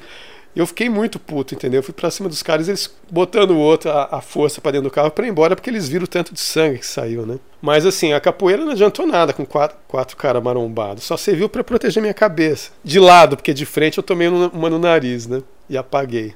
Mas a garota tava, a garota tava bêbada. Eram duas garotas, eram duas garotas sentadas no, no, no banco do passageiro da frente, um motorista e três caras atrás, entendeu? Ah, sei lá, eu comecei a gritar com elas, vocês não têm vergonha de andar com os caras desses na rua, não? Esse é o tipo de homem que vocês curtem? Aí eu falei um monte, né? Eu fiquei, eu- quando me baixa a adrenalina, aí eu começo a fazer discurso, né? eu já fiz discurso em ônibus. Fez discurso em ônibus. É, não, mas aí foi um cara que tava pedindo esmola porque ele tava com- cheio com, é, com AIDS, e ele pedindo dinheiro para comprar fraldão, ele com os, fraud, os fraudões na mão já assim, né? E ele começou a mostrar a ferida na perna, né? E eu, eu peguei o dinheiro que eu tinha, fui lá, dei para ele, né? Aí ele animou e começou a falar mais, né? E, e, e, falava e falava e começou a mostrar aquele monte de ferida. Eu falei, cara, eu falei, cara, pelo amor de Deus, cara, tenha dignidade também. Você já viu quem? Umas duas pessoas além de mim só deram o ônibus cheio de gente. Eu falei, quem tinha que te dar dinheiro já te deu. Tem um pouco de dignidade. As pessoas estão insensíveis, elas estão cagando e andando para você, entendeu? E aí eu comecei a falar um monte, assim, puto com o pessoal e com ele, com todo mundo. Eu saí do ônibus e depois eu pensei assim, nossa, cara, parece que quem viu o negócio vai achar que eu estava combinado com ele. no dia seguinte eu encontrei uma senhora japonesa no ônibus que ia lá da Vila Olímpia, onde eu tinha um estúdio, né, para Vila Madalena, onde eu estava morando, né. Eu falei para ela, para ela, ah, a senhora estava aqui, onde a senhora também deu dinheiro para aquele cara, né? Ela, ah, dei sim, né? Eu falei, nossa, quando eu saí do ônibus eu pensei que todo mundo devia estar tá achando que eu estava combinado com ele, né, pelo que eu falei. Aí ela falou assim, é, teve gente que comentou mesmo que vocês deviam estar juntos, que você desceu antes e deixou ele para ganhar mais dinheiro. Ela falou, mas ah, mas eu não acreditei nisso não. Eu falei, pois é, não tava não, eu tava era muito puto com esse pessoal. É, eu nunca fiz um discurso de improviso numa situação pública. É, depende da adrenalina e do tanto de café que você tomou. Se for um assunto muito polêmico. Uhum. Foi essa vez só, no ônibus. Eu já fiz para um velho no, no metrô que eu usei num conto meu. É, eu acho que essa história que eu tô falando eu usei no conto também do Dr. Pinto Grande. Eu, as duas histórias eu coloquei num conto aí. É, do velho é, é, porque um cara veio pedir dinheiro, eu dei dinheiro pro cara e o cara veio falar para mim: é, como é que você sabe que, que ele tá, tá com fome mesmo? E se ele for para comprar droga? Eu falei: é, se for para comprar droga, o problema é dele, entendeu? Ele pediu, eu tenho, eu dei. Deus é que sabe se, se eu fiz se, se ele está fazendo Sim, errado. Eu estou fazendo certo. Para mim, eu dei, entendeu? Então. Que é. impertinência exigir que a pessoa é. gaste o dinheiro do jeito que você quer. É, o Rio Miller tem um conto sobre isso que se chama O Homem, o homem com, a, com a testa de tábua de lavar roupa. você já leu isso? Não. Eu acho que é a sabedoria do coração. Eu só li os sexos. É, esse não tem nada de sexo. É ele falando de um, de, um, de um cara que tinha uma testa não sei se era com uma chapa de metal, não sei o que era, mas o cara tinha a testa ondulada, entendeu? Eu acho que é nesse conto que ele fala de um cara que sempre pedia dinheiro para comprar uísque, comprar vinho lá, acho que em Paris mesmo. E ele sempre dava dinheiro pro cara e o pessoal reclamava que ele usava tudo para comprar bebida. Ele falava, mas e daí, entendeu? Deixa o cara comprar bebida. Só que o cara pedia tanto que ele também estava sempre pedindo, uma vez ficou irritado, né? Aí ele foi e comprou uma caixa de uísque e deixou lá na casa dele, né? O dia que o cara foi lá pedir dinheiro para comprar bebida, ele deu a caixa de uísque pro cara. eu acho que ele, não sei se é ele que comenta isso ou eu que interpretei assim, que é como aquele negócio do, do Aikijujutsu, ou tem outras lutas também, que, que quando o cara vai para cima de você, você usa a força dela no, e mantém a pessoa na mesma direção, põe mais força ainda que o cara vai que se quebra sozinho, entendeu? Tipo assim, ah, você quer ir na direção da bebida? Toma uma caixa cheia de uísque para você. Ele disse que o cara nunca mais pediu dinheiro para ele para comprar bebida e todas as vezes que ele encontrou o cara depois, o cara tava sóbrio. bom método. Bom método. É. A, Associação Alcoólatras Anônimas não deve defender muito esse método. Mas... É, esse é o método Harry Miller, né? De, de fazer o cara se tocar, que ele, ó, você tá chato, você tá bebendo demais, toma esse monte de uísque, é. bebe até cair. É, não tinha um negócio que, que os pais faziam quando, quando viam os filhos fumando, que era obrigar a fumar um maço inteiro, dois maços inteiros. Isso nunca aconteceu comigo, mas meu pai me deu para beber quando eu tinha uns três anos. Ele disse que tudo que ele estava bebendo eu pedia para beber. Aí um dia ele deu um negócio lá que tinha Campari no meio, alguma drink dele lá, Campari amargo. Eu tomei e vomitei na hora, aí eu fiquei até os quase 20 anos sem beber nada. Uhum. Eu fiquei traumatizado com aquele negócio. É, eu já passei por isso, mas uma idade mais tardia. Porque quando eu tinha uns 20 anos eu bebi whisky demais, daí entrei em coma alcoólico.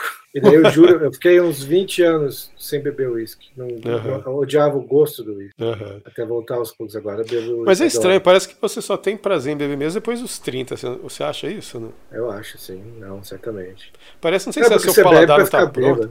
É. Quando você é adolescente, né? Parece que você não tem problema demais ainda para amortecer quando, antes dos 30. É.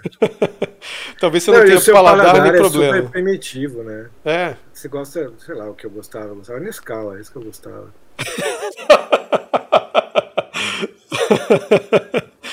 ah, é.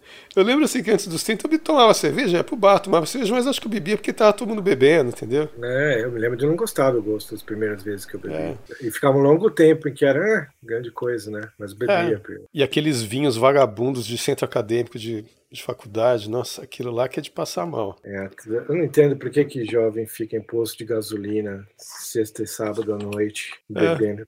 Tem lugar melhor pra ir. Pois é, cara, é muito bizarro isso. Também não entendo. Até juntar na casa de alguém é melhor, né?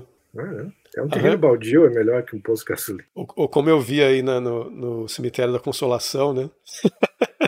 cemitério. Os, os moleques todos lá de Dark, ou sei lá o que eles eram, tomando vinho no cemitério. Eu falei, nossa, que mas legal. Mas isso é uma tradição desde o romantismo, né? Não sei se anterior a isso, mas os poetas românticos faziam isso. que lugar, né, cara? Sei lá, deve ser para meditar sobre a morte? Eu sei que contou a história de alguém que engravidou no, no, no cemitério. No Nossa, essa eu não conheço, não. engravidou no cemitério.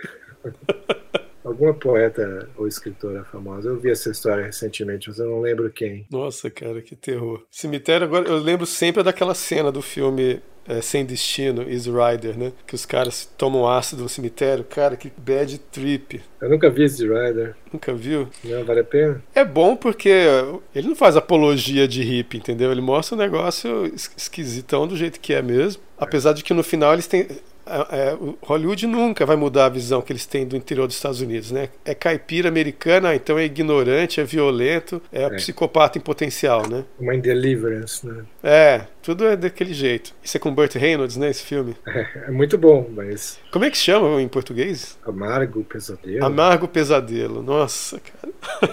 O Ned Beat Assistam. É... Assista esse ah, não, filme. Não posso, dar, não posso dar spoiler, né? Se alguém não viu. É, mas é muita sacanagem essa, que eles fazem, né? E, e quando você é, é, vê o pessoal viajando pelos Estados Unidos e conversando com o pessoal do interior, o pessoal é super gente boa, o pessoal convida para tomar uma cerveja, convida, convida para tomar um café. Eles me parecem excelentes. São religiosos, são gente boa. Mas quase todas as categorias acontece isso, né? Porque você vê você tem uma visão de negro americano de que são todos agressivos, né? Porque você só vê, é tudo gangster, é tudo meio. Hum. Você, você, vê qualquer canal de YouTube de, de, de, gamers, eu nem vejo muito, mas enfim, de qualquer canal de YouTube com aqueles negros gentilíssimos, né? Você é o que eu te falei, filmes. que eu acho que o cara com quem eu conversei mais inglês nos Estados Unidos, que é o único que eu não tive vergonha de, de falar meu inglês de Tazão, era um, um, um mendigo negro.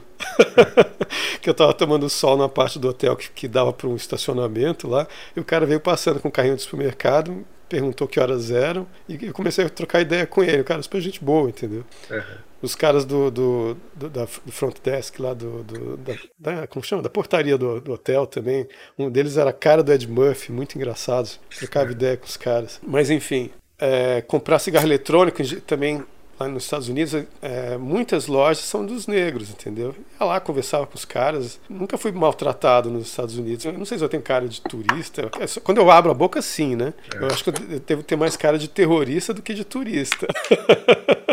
Ó, lá vem um árabe aí. Uhum. Lá, lá, vem um muçulmano. Eles devem pensar, né? Não sei. Eu achei as únicas pessoas mais educadas que eu encontrei nos Estados Unidos foram latinos. Assim, tipo, você vai numa. É, em Nova York, você entra pra comprar um bagel, alguma coisa assim. Vai, se, se alguém te tratar mal, né, porque você demorou para escolher o tipo de bagel, não sei o quê, mas Mas dizem que em Nova York todo mundo é mal educado, né? Não? Então, mas eu não experimentei isso. Para mim foi só uhum. com latinos mesmo. Ah, entendi. Assim como franceses, né? Eu nunca. A minha experiência com franceses sempre foi muito boa. Eu nunca encontrei franceses mal educados. Pelo contrário, eu fui mal educado com franceses, assim. Uhum. e me senti mal. Eu uhum. saí de um restaurante sem, sem me despedir e a mulher. Você, sa... você saiu a francesa, né? Saí a francesa. Aí você falou para eles: ah, mas eu achei que aqui na França todo mundo saía a francesa, né? Sair a francesa é um negócio que eu sempre planejo fazer e é sempre impossível quase fazer de festas, né? Eu sempre falo, eu vou chegar, eu vou chegar e vou sair, em algum momento quando me encher o saco, vou sair a francesa. Só vou sair, simplesmente sair. Tem que arranjar um disfarce, cara. Você põe uma peruca, essa máscara de, de pandemia e sai, assim, ninguém vai reparar que é você. É sempre mais difícil de executar do que parece. para mim, para mim é que eu tô lembrando aqui nas, nas festas que eu costumava ir, que faz tempo que eu não vou em festa, porque com assim, aquela história, né? Antes de pandemia ainda, era essa exacerbação política e outras coisas mais. Faz tempo que eu não vou, mas nas festas que eu ia, eu era sempre o último a sair. então, eu, as pessoas aqui vinham se despedir. Eu, não, eu, só me despedia do dono da casa. Não, é que um jeito de eu me convencer aí é, é, é eu falar para mim mesmo: eu vou, vou chegar, vou ficar uma hora e saio. Uhum. É um jeito de me convencer aí. Acaba ficando mais, mas se eu achar que eu vou ficar muito tempo, eu não tenho vontade nenhuma de. Uhum. Não, e tem, e tem um amigo meu, ele é super de esquerda. Faz tempo que eu não converso com ele, mas é o Rodrigo Lustosa, que é um advogado da OAB daqui de Goiás, né? É. Ele é muito esquerdista. Eu ia nas festas na casa dele, nossa, mas a gente, a, gente, OAB. a gente ficava até o fim discutindo assim, calorosamente, né? Eu era o último a sair da casa dele, mas eu saía de lá até rindo, né? Porque ele, é, porque ele é esquerdista, mas ele é muito engraçado, entendeu? Ele sempre parte pro nonsense né? nos argumentos, entendeu? Uhum. Aí era divertido. Mas ainda dá para conversar com ele assim ou o cara ficou mais. Não sei, cara, faz tempo que eu não converso com ele. Tem que, tem que reencontrá-lo aí. Virou a Paula Carrossela, dizendo que todo mundo é. Eu não sei. É a última é... vez que eu vi ele foi ele debatendo com um delegado Valdir num programa de televisão. Quem é delegado Valdir? É, é um cara que foi eleito aí de direita, mas que é um dos que traíram Bolsonaro, naquela né, história toda. Né? É. mas, mas enfim, faz tempo que eu não vou em festa. não, eu também, mas eu gostaria que houvesse mais liberdade para sair da francesa, que ninguém ficasse chocado. É que a gente é o seguinte, a gente, a gente tem que escrever mais, pelo menos uns, uma meia dúzia de bons livros, né? E aí, quando a gente morrer, as pessoas vão falar: Nossa, teria sido tão legal convidar esse cara para nossa festa. E eles mal imaginam que, que muita gente quer ver a gente a quilômetros de distância. Enquanto nós estamos vivos.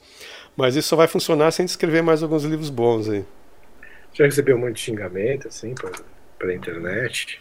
Nossa, teve uma vez que eu zoei tanto com esse cara que ele me mandou uma mensagem é, pelo Facebook. Ele disse assim: é, corno, babaca, filho da puta, não sei o que, e pronto. Aí eu respondi assim: é, obrigado por ter me enviado o seu currículo, mas eu não estou contratando ninguém.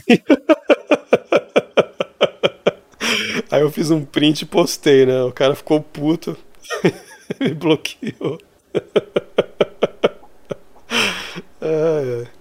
Mas, mas eu costumava mandar de resposta um, vi, um trecho daquele Two and a Half Men, sabe? Que é. tem o Charlie Sheen. Sim, sim. Tem um episódio em que o, o irmão dele tá falando para ele: Charlie, eu já te falei mil vezes para você não falar isso na frente do meu filho, que não sei o que e tal. E, e, eu, e o Charlie respondia: I understand, né? Eu entendo, né? É, eu esqueci o nome do irmão dele, né? Ela fala assim, é, você fala, fala que você entende, mas eu reclamo com você e você de novo repete a mesma questão e caímos no mesmo problema. O Charlie responde: Não, você tem que entender uma coisa. Toda vez que eu falo eu entendo, não quer dizer que eu esteja, que eu realmente entenda.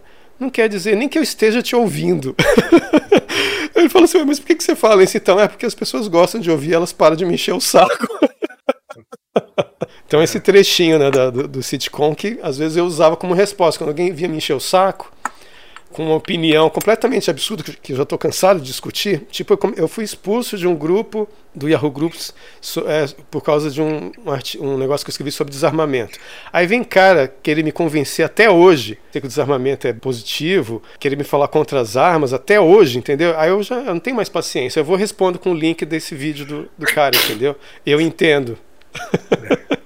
Não tô nem te ouvindo mais, chega. Uhum. Já briguei demais por causa de, bo de bobagem, a gente perde tempo demais. É, eu respondia quando no início da internet, né, meio virgão de internet, incel da internet. Não, e outra coisa, Alexandre.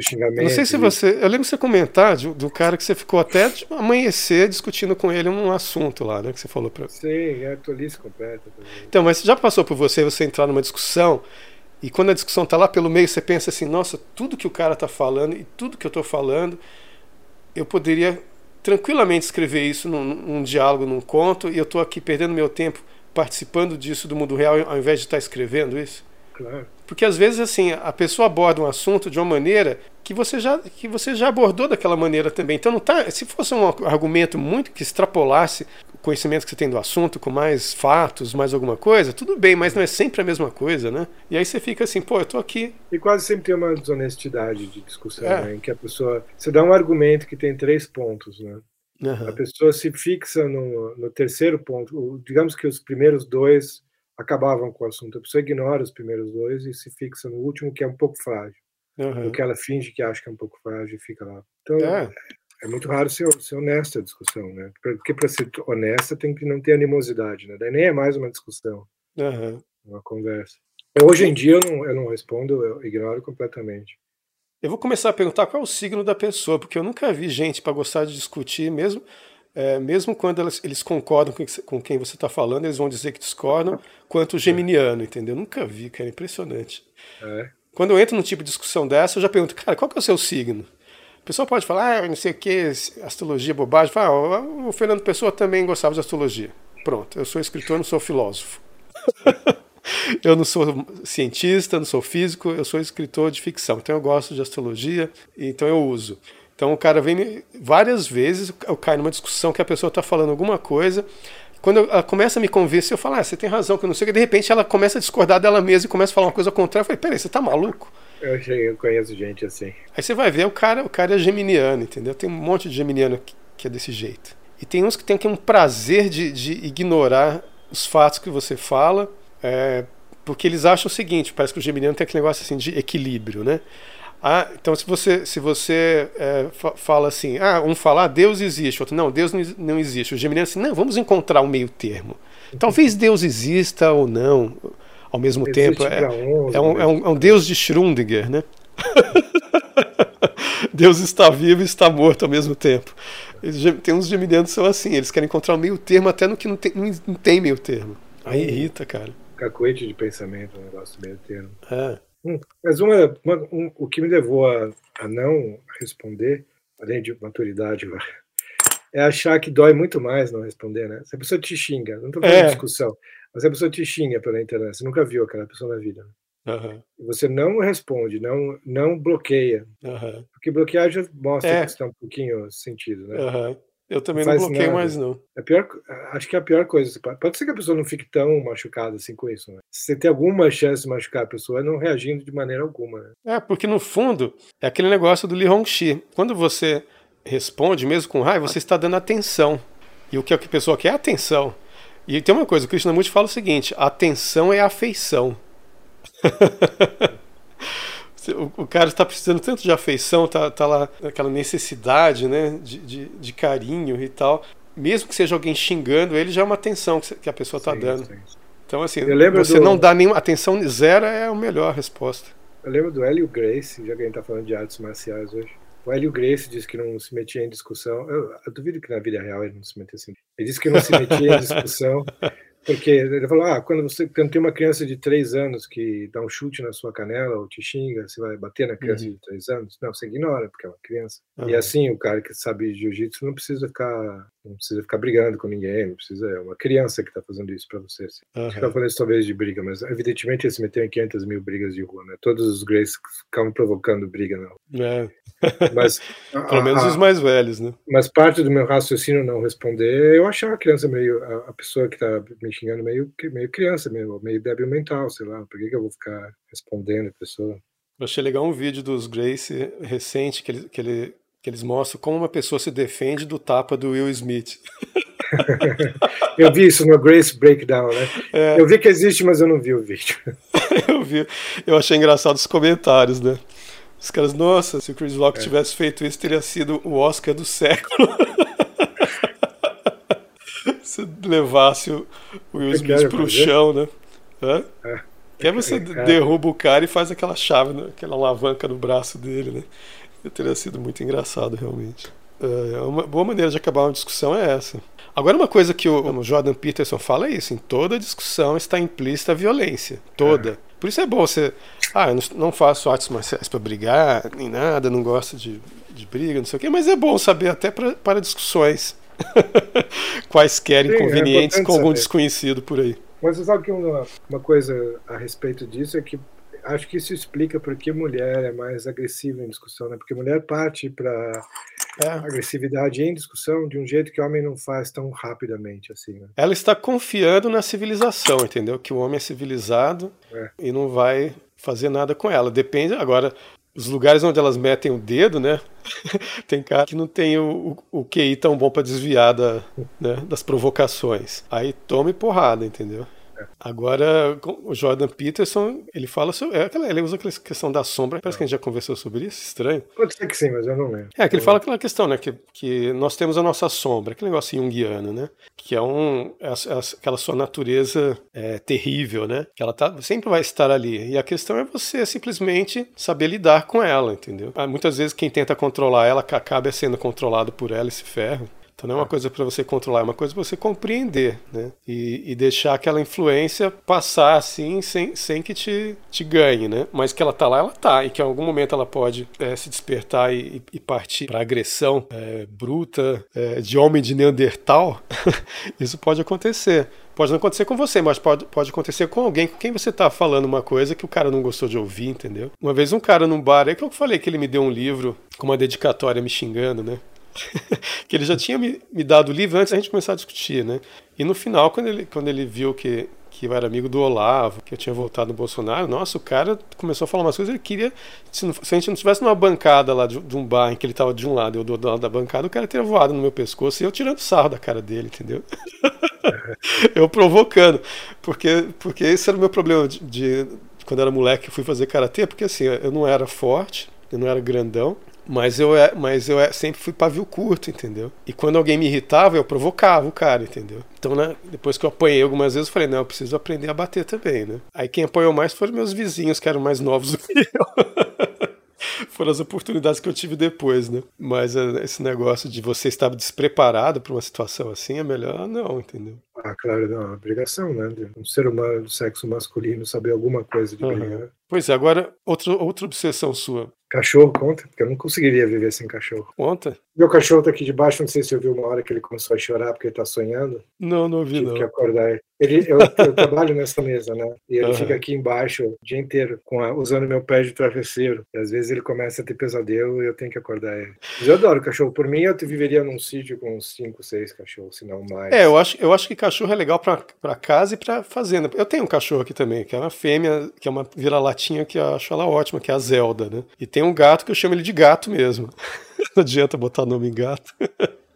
Mas, mas assim, um gato, é, todos desovados por parentes, entendeu? O gato foi minha irmã que arranjou e largou aqui, o cachorro foi meu cunhado que arranjou e largou, e largou aqui para espantar os gatos que o gato estava traindo. Teve uma época que tinha uns, uns 10 gatos na vizinhança, ficavam fazendo mal, entrando na cozinha, mexendo na panela, fazendo uma bagunça no quintal, matando os passarinhos. Ela falou: ah, não, vou arranjar um cachorro. Aí a gente arranjou um cachorro, que é essa cachorrinha que pelo menos espanta os outros gatos, ela só aceita o gato que tem aqui, né? É, o meu cachorro, ele, ele quer brincar com a gata, mas ele é muito maior que ela. É, o jeito dele brincar é querer assustar a gata. Ele fica pulando na frente dela e ela às vezes dá umas patadas nele que eu tenho é. que afastar os dois. Uhum. Às vezes quer dar aquela abocanhada de leve na bunda do gato, né? Pra provocar. Eu de cheirar o traseiro dela. Não, achou que ela gosta de dar umas abocanhadas na bunda do gato. Só pra brincar também, entendeu? Mas o gato não tá, quer saber de brincar com cachorro. Uhum. Agora, a Hilda era obsessão mesmo, né? Ela tinha, quando eu morei lá, ela tinha 80 cachorros, né? É. Eu vou te falar, cara, 80 cachorros numa casa, porque tinha. Uh, dentro Cheirava, da casa mesmo ficavam uns 15. O resto ficava no canil, mas ficava aquela troca-troca. Às vezes uns iam pra cadeia. Um, ca um, cachorro cometia o crime, manda ele pro canil. Aí tirava algum outro que tá com bom comportamento,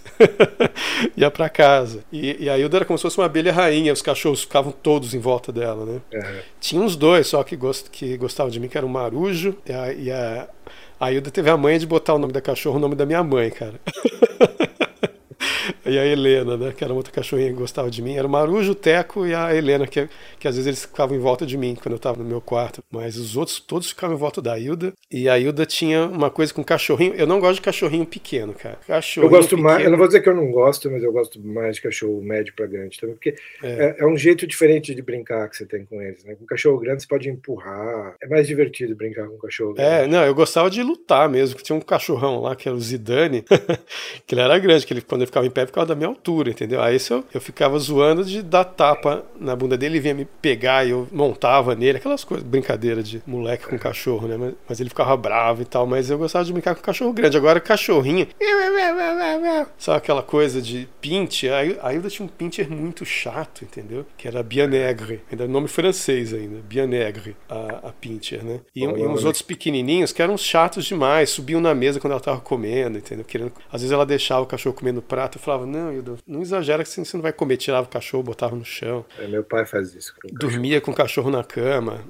três, quatro cachorros pequenos na cama. Seu pai deixa o cachorro subir na mesa também? Não, não, mas ele dá o prato dele. Quando ele termina Ah. de comer, ele que é um Ah, péssimo sim. hábito, né? E também Ah, não é assim- bom pra saúde do cachorro, mas. É, pois é, mas aí às vezes deixava o cachorro comer enquanto ela tava comendo. Eu falava, não, Ida, pelo amor de Deus, né? Mas sabe que eu já pensei em escrever um livro com o título de Os Cachorros que eu conheci. Esse é só uma. Eu escrevi um, um texto É para para um site uma vez que pediu um texto sobre a casa da Hilda, eu escrevi um, é, falando de vários cachorros da casa dela. Eu não sei porque que eu não incluí no livro, agora que eu tô pensando nisso, mas eu escrevi um, um texto falando dos cachorros dela. Legal. Enquanto você falava, eu me perguntei se seria possível escrever uma biografia de alguém pelo ponto de vista dos, dos cachorros que ela teve. Contar. Teria que ser Uhum. alguém que gostasse muito de cachorro para fazer isso. Tem um Não é- livro do Mikhail Bulgakov, como chama? É, não sei o que, do Me- cão. Mestre Margarida? É, do Mestre Margarida. É um livro sobre, ca- não sei o que, do cão. É como se fosse Kafka, mas parece que o cara vira um cachorro. Eu não sei se é isso. Eu não li, mas eu, eu tenho um e-book que eu Ah, Virginia. Woolf tem um, tem um, um livro muito bom que é contado por um Cocker Spaniel. Né? Ah, é? é? Pelo ponto de vista de um Cocker Spaniel. É Flush. Eu já tive Eu Cock acho. Spaniel chato pra caramba também, viu? Na casa da Hilda, um dos mais chatos era um Cock Spaniel também. Eu, Eu, eu adorava minha Cocker Spaniel, Lolita. também gostava, mas o Eu bicho de provocava ela, eu provocava ela porque ela dava umas mordidinhas de, de- Só que ela não machucava muito. Então, eu provocava ela para me morder e ela ia ficando cada vez mais irritada e as mordidas iam ficando cada vez mais fortes. Aham. Daí eu saía com as mãos cheias de cortinhos de dentes de qualquer espécie, mas eu gostava de fazer isso. Não, cara, eu arrisquei minha vida pelo, pelo que eu tive quando eu era moleque, né? Que, que na casa do vizinho tinha, tinha um siroco que era um, um, um- como chama? Um Doberman, né? Enorme o Doberman. É. E a gente tinha esse Cocker que era pequeno. Quando o vizinho ia sair, o, o Doberman saía e vinha provocar meu cachorro no portão. Quando a gente ia sair, meu cachorro ia lá provocar o Doberman no portão deles. Então eles ficavam naquela briga de portão só, um sempre Uhum. preso, né? Aí um dia eu tava no meu quarto, eu ouço minhas irmãs gritando, ah, Ted, não sei o que, vai morrer, blá blá blá. Eu, o que? Ted vai morrer, que história? E, ouvindo aquela, aquela, os cachorros latindo pra caramba, né? Quando eu fui lá, o que tinha acontecido? Meu cachorro foi lá latir no portão, o Doberman abocanhou ele pela, pela fresta do portão e puxou ele pra dentro da casa. Eu cheguei lá, o, do, o Doberman tava como se meu cachorro fosse um rato, assim, Aham. entendeu? Cara, o sangue subiu, assim, eu peguei a vassoura da, mão da minha mãe, ou sei lá de quem que tava lá, minha mãe disse que, que, não era ela, mas eu peguei a vassoura da mão de alguém.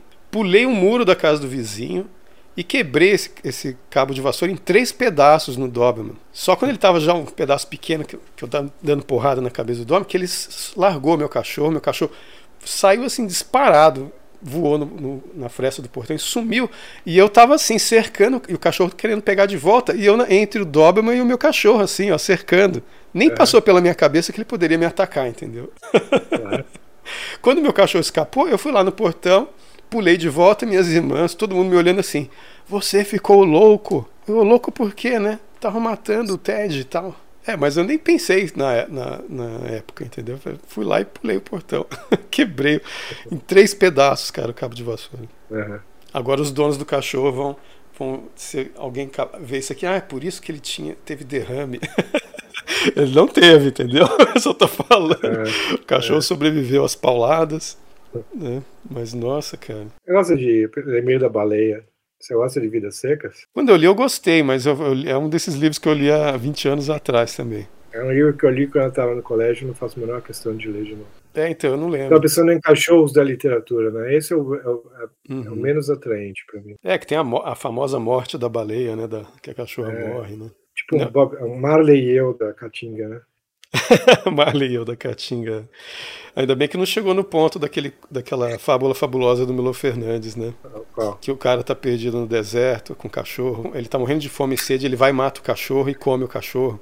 Aí quando ele tá roendo os ossinhos do cachorro, ele começa a chorar e fala: ah, tadinho do, do Totó, ele ia gostar tanto de roer esses ossinhos. é o despertar dos belos sentimentos, Você uma vez que- satisfeitas as necessidades básicas. Você viu que esse mês um cara ficou preso no elevador com a mulher dele, né? O elevador parou e eles ficaram trancados lá. E eles ficaram presos 17 horas e o cara matou a mulher para comer porque ele achou que ia morrer de fome. 17 horas. Tá brincando, cara. Matou a mulher pra comer? Né? Porque ficou preso 17 horas. Agora, 17 horas é um jejum intermitente, cara. Se segura um pouco. Esse, esse é desculpa de psicopata. Era o Hannibal Lecter. Não, que eu pensei que a gente ia ficar aqui um mês, né? É. Ai, Eu vou fazer viagem. isso com a minha mulher a próxima vez que a gente ficar preso no elevador. Eu vou virar pra ela e falar: bom, Tem outro jeito agora, né? Vou ter que te comer, né? Cinco minutos, mas eu tô com fome. O que você quer que eu faça? você tem que olhar se tem câmera antes. Dependendo da maneira que você resolver comer, né? Porque uma delas não adianta você parar na prisão de qualquer jeito vai ter provas. A outra maneira não, a outra maneira. Eu não sei se é uma obsessão propriamente, é, porque eu acho que eu realmente não sou uma pessoa obsessiva, obsessiva, eu sou muito disperso para ser obsessivo. Mas uma coisa que eu gosto muito vai, é contos de fantasma, principalmente ingleses e americanos. Mas franceses também.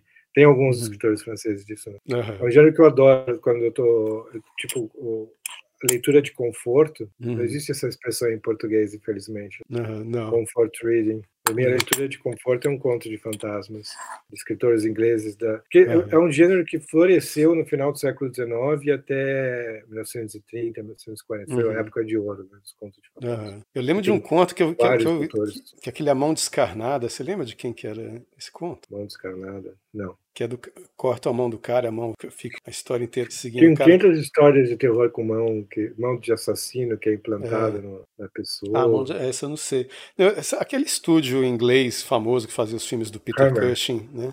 Hã? A Hammer. É, Vincent Price e o Christopher Lee, né? É. Tem um, um, filme deles que é só a mão descarnada mesmo, que é um artista. Acho que eu já não contei essa história também. Ah, nossa, eu tô com a impressão de que eu tô repetindo história. Cara. Não é com o Christopher Reeve? Christopher Lee. Oliver Stone. Ah, não. Christopher Reeve? É com Oliver Stone, do, dirigido pelo Oliver Stone. Ele é um artista plástico ou não? Não, desculpe, Michael Caine, não Christopher Reeve, Michael se, é, Caine. Se é o Michael Caine, eu não sei. Mas eu sei que é um artista plástico, que é, ele é detonado por um crítico de arte, perde toda a fama dele, fica sem grana e fica na merda e some durante vários anos. É, eu usei esse, esse filme como base para escrever o, o, o meu conto da tragicomédia que chama A Vingança de Piu Piu. que eu mudei a história da mão pro, pro pau do cara, né? mas, mas enfim, eu sei que, o, que esse artista, quando ele retorna, tá, que o crítico, aqueles críticos é, gostam de arte moderna, né? Expressionismo abstrato, não sei mais o que. E eu sei que ele, que o cara faz uns quadros desse tipo. Ele vai lá, o crítico vai lá, vamos ver se o cara agora realmente está fazendo algo que presta. Aí ele chega lá na, no negócio e gosta das obras, tudo expressionismo mesmo e tal, acha bacana, e, e, elogia o cara em público, na frente de todo mundo, né? Aí fala na frente pro cara, pro artista, né? Junta todo mundo para ver os desastres, vamos ver se eles vão brigar de novo, né? E o cara não, elogia o, o artista, ele agradece, mas ele fala, ah, tá, eu agradeço, mas a questão é que na verdade eu sou apenas o marchand, eu, não sou eu o artista, né? O artista é, é outro, né? Ah, não é seu? Não, deixa eu te apresentar o artista. Ele vai lá e traz um chimpanzé. Aí todo mundo ri do, do crítico, né? Tira o sarro do crítico. Acaba com a moral do crítico, ninguém, ninguém mais lê o cara, se ferra ele que se ferra, entendeu? Só que quando ele sai dali do, do. Um dia, ele, não sei se no mesmo dia ou um outro dia, ele está no carro é, de tocar esperando o artista sair na rua. Quando o cara sai, ele vai lá e atropela e, mata o cara, mas não sei se mata ou só, ou só pega o cara no, no meio-fio e corta a mão do cara, entendeu? E a mão do artista fica perseguindo esse crítico. Hã? Um pouco excessivo esse crítico, não? um pouco overreacting. é, pois é. É, botou ele na fome, né? Agora tirou toda a moral dele. Ninguém quer saber mais de um crítico que que confundiu um chimpanzé com, com um ser humano. Aí eu peguei a história e fiz a vingança de Piu Piu, né? Que é, que é um calouro de, de medicina que os caras. tá faltando corpo para estudar, os caras resolvem matar pelo menos um calouro por semestre para ter corpo para estudar. E um deles corta. E, e, é um estudante que reclama disso. É, os, os, caras cortam o pau dele e, e botam no chaveiro dela, como se fosse um pingente lá do chaveiro. Só que o chaveiro dela some e todo mundo começa a ser estuprado por uma força maligna que ninguém consegue ver, entendeu? é a vingança de Piu Piu. Que o cara tinha uma tatuagem do Piu Piu, né? Esse é o conto da comédia acadêmica, um dos, né? Pois é, eu, eu, via muito filme de terror, a gente comentou sobre isso já, né? Eu gostava muito de filme de terror quando era criança. Eu gostava muito, meus tios contavam cada história maluca também. As histórias da, da, da fazenda, né? Do pessoal da cidade do interior, tem cada uma mirabolante. Que eles vêm. Assim... tem, umas, tem uns lugares do interior que é muito comum as pessoas terem visto Saci, né? É, tem. Engraçado, eu não ouvia muito esse papo de Saci na, na aqui na, na, na, fazenda da minha avó. O pessoal falava muito de caipora, né? Agora, minhas duas avós, cada uma contava uma versão diferente do, caip, é, do caipora. Eu, eu, sempre falei o caipora, o pessoal fala a caipora. Não sei, mas eu sempre ouvia na fazenda o pessoal falar o caipora, então eu vou pelo povo, né? Enfim, mas minha, minha avó de Goiás dizia que o caipora era um cara baixinho, peludo, com um chicote de, de 3 metros de comprimento. Ela contava a história de um, de um pessoal que tinha feito não sei o que, não sei se derrubado uma mata, não sei aonde, e aí estavam passando de carroça por baixo de uma árvore e o caipora lá de cima enlaçou o pescoço dele com um chicote, matou o cara enforcado, entendeu?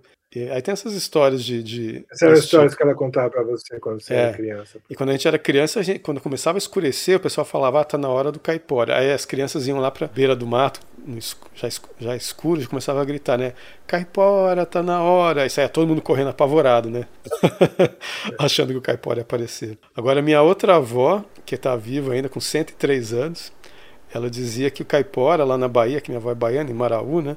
O caipora, é, ele assumia a forma da pessoa. E ela até hoje jura que aconteceu mesmo, de um menino lá da cidade, que ele estava lá é, brincando, e aí um amigo dele, tipo assim, um menino com uns 6, 7 anos de idade, aí veio um amigo dele da mesma idade e chamou ele, ah, vamos brincar lá no mato, e foi levando ele cada vez mais longe para dentro do mato, né? Isso quase anoitecendo. Ele, não, vou voltar, tá escurecendo. Não, eu sei o caminho, vamos lá mais para longe que tem um córrego legal. E foi levando o moleque. Chegou lá, longe, que o moleque não sabia mais o caminho. Aí ele falou assim: Ah, eu tenho uma surpresa para você. E, pum, desvirou. E na verdade era o caipora se fazendo passar pelo amigo dele, entendeu? e só ouviram o menino gritando apavorado, né? Saiu todo mundo para procurar o menino no mato à noite, encontraram o menino apavorado dizendo que o amiguinho dele tinha levado ele para lá e virado o caipora.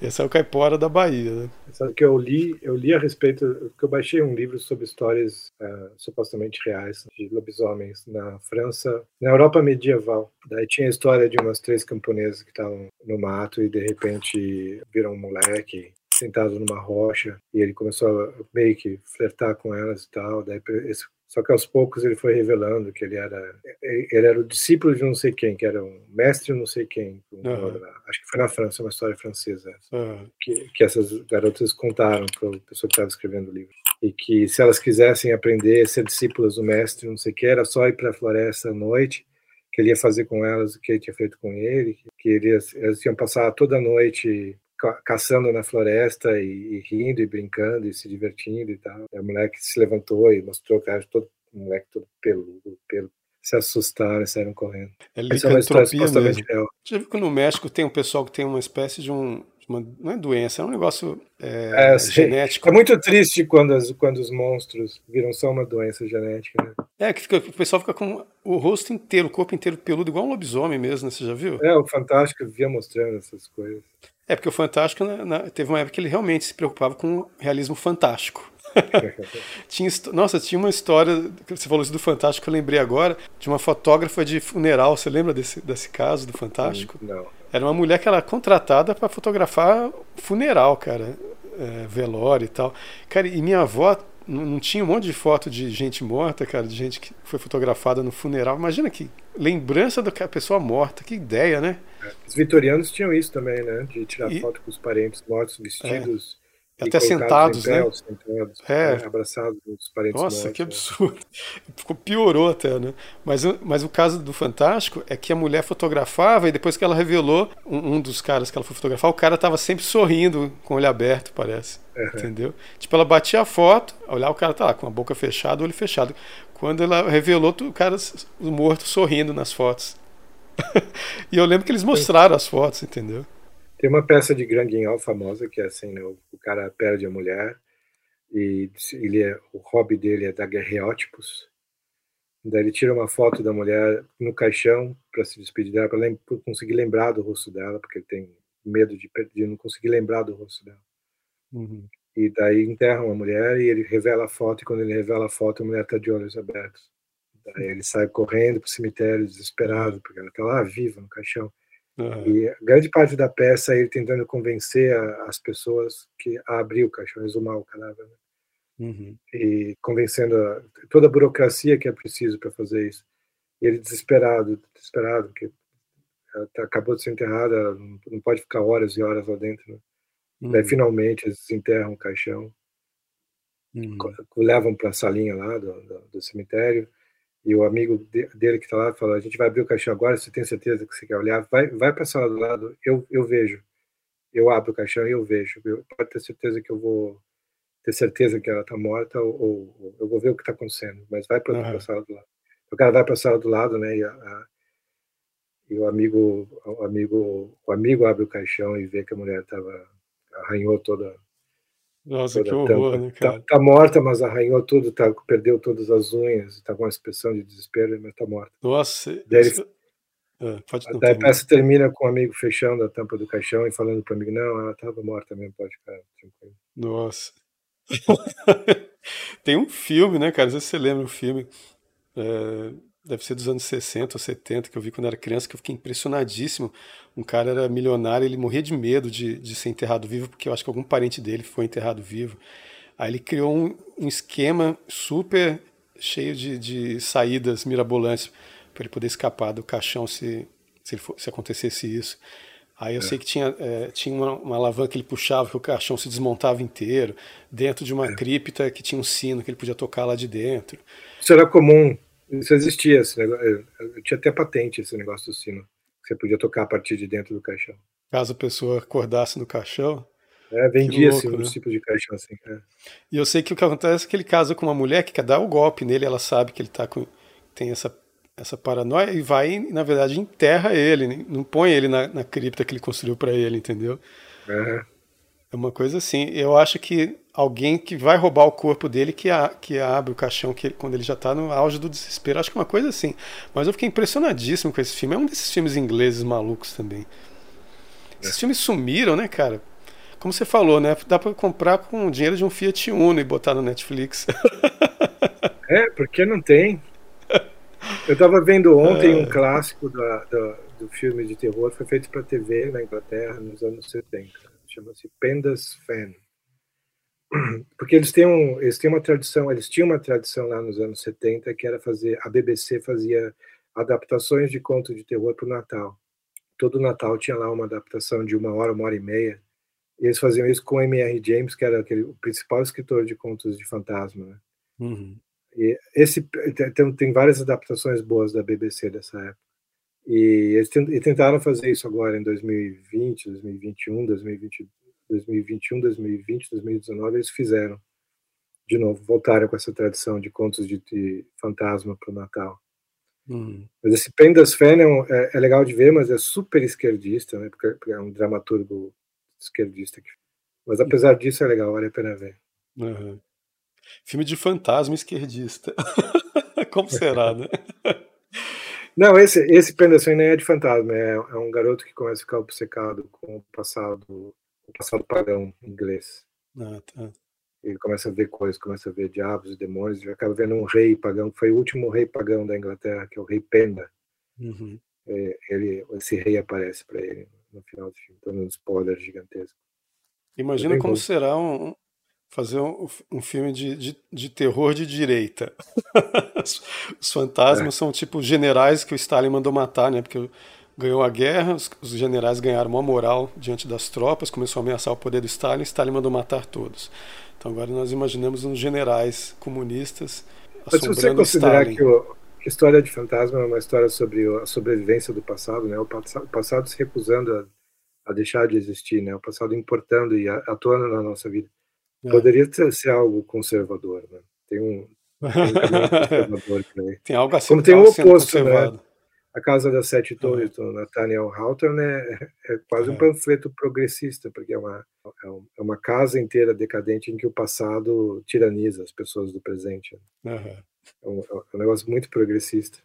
Isso parece uma, uma animação que, que apareceu pouco tempo que eu achei sem pé em cabeça, mas é uma casa. Parece que o pessoal, quando vai morar na casa, não consegue mais sair de dentro dela. Tem a ver com essa história aí ou não? Não tem aqui um filme do Buñuel que é assim também?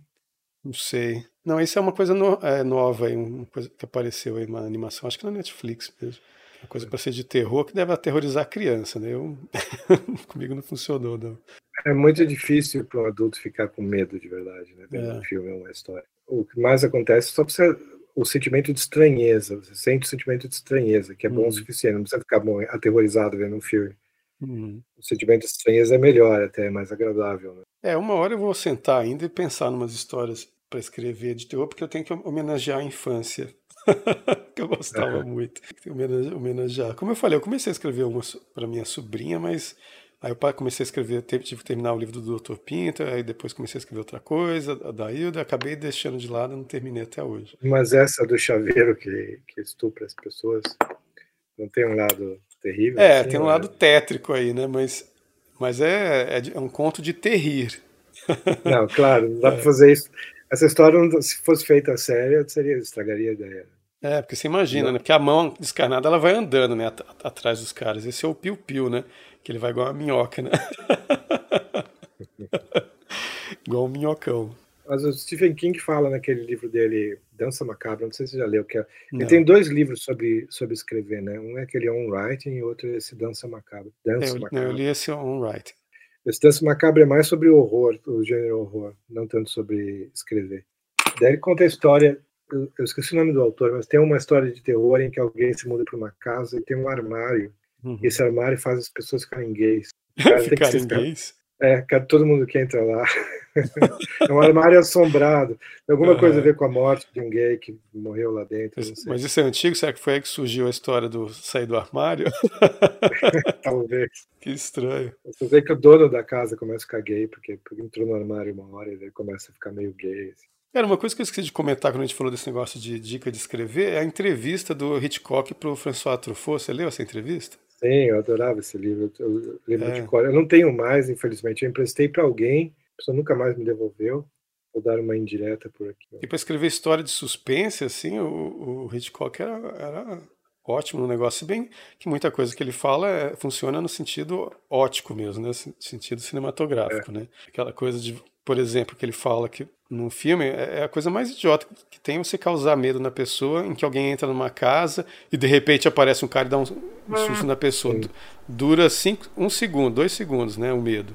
Agora, quando você, a pessoa entra na casa, mas ele antes mostra que já tem um cara observando a pessoa dentro da casa, você pode esticar o, o suspense por cinco minutos, entendeu? Você, de- você deixa o espectador lá com medo por cinco minutos. Eu odeio essas cenas de filme de terror em que a pessoa tá. de- de- todo mundo que vai falar com alguém que está dentro de um carro tem que jogar a cabeça de repente na janela do carro e bater, bater no vidro desesperado. É tão clichê, Ninguém faz né, isso na cara? vida real, né? É. Mas o Stephen King diz que alguém perguntou para ele se ele estava falando sobre cenas nojentas em histórias de terror. Né? Daí ele falou: Ah, eu não sou snob. Se eu não conseguir assustar alguém, eu vou enojar mesmo. Eu vou comer com a boca aberta, deixando as pessoas verem o resto do sanduíche na minha boca.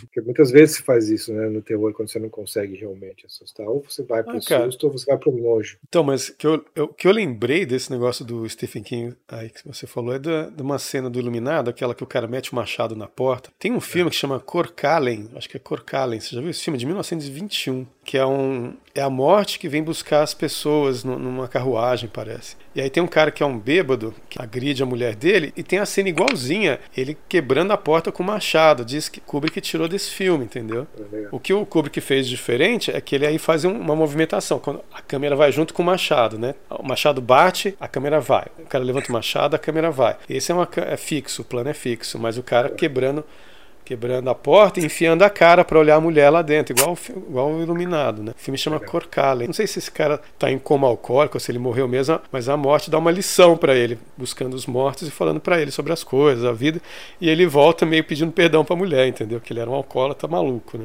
Aham. É um filme de viu a- 1921. Você viu as reclamações que o Stephen King tem sobre o Iluminado, o filme? Kubrick? Ah, eu O sei que ele não reclama gostou, né? Que não tinha labirinto, né? Que as plantas eram aquelas plantas que você, com forma de animais, né? Que se transformavam nos animais mesmo, gigantes, né? Topiária, né?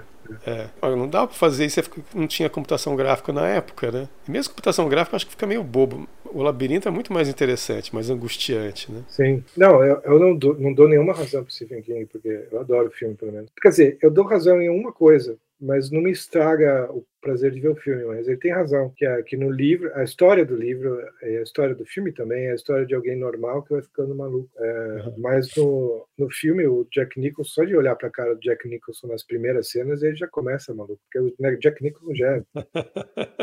já, Já não é tem uma cara normal. muito normal, né? É. E dá uma impressão de possessão dem- demoníaca, né? Também no, no filme. Eu não É. entendo, eu confesso, o que acontece, né? Qual é a história do filme? O que, que aconteceu com ele? É, porque no final você vê uma foto de um cara que, que é o cara que matou aquelas, aquelas filhas gêmeas É, que então. aparecem as, as, meninas, né?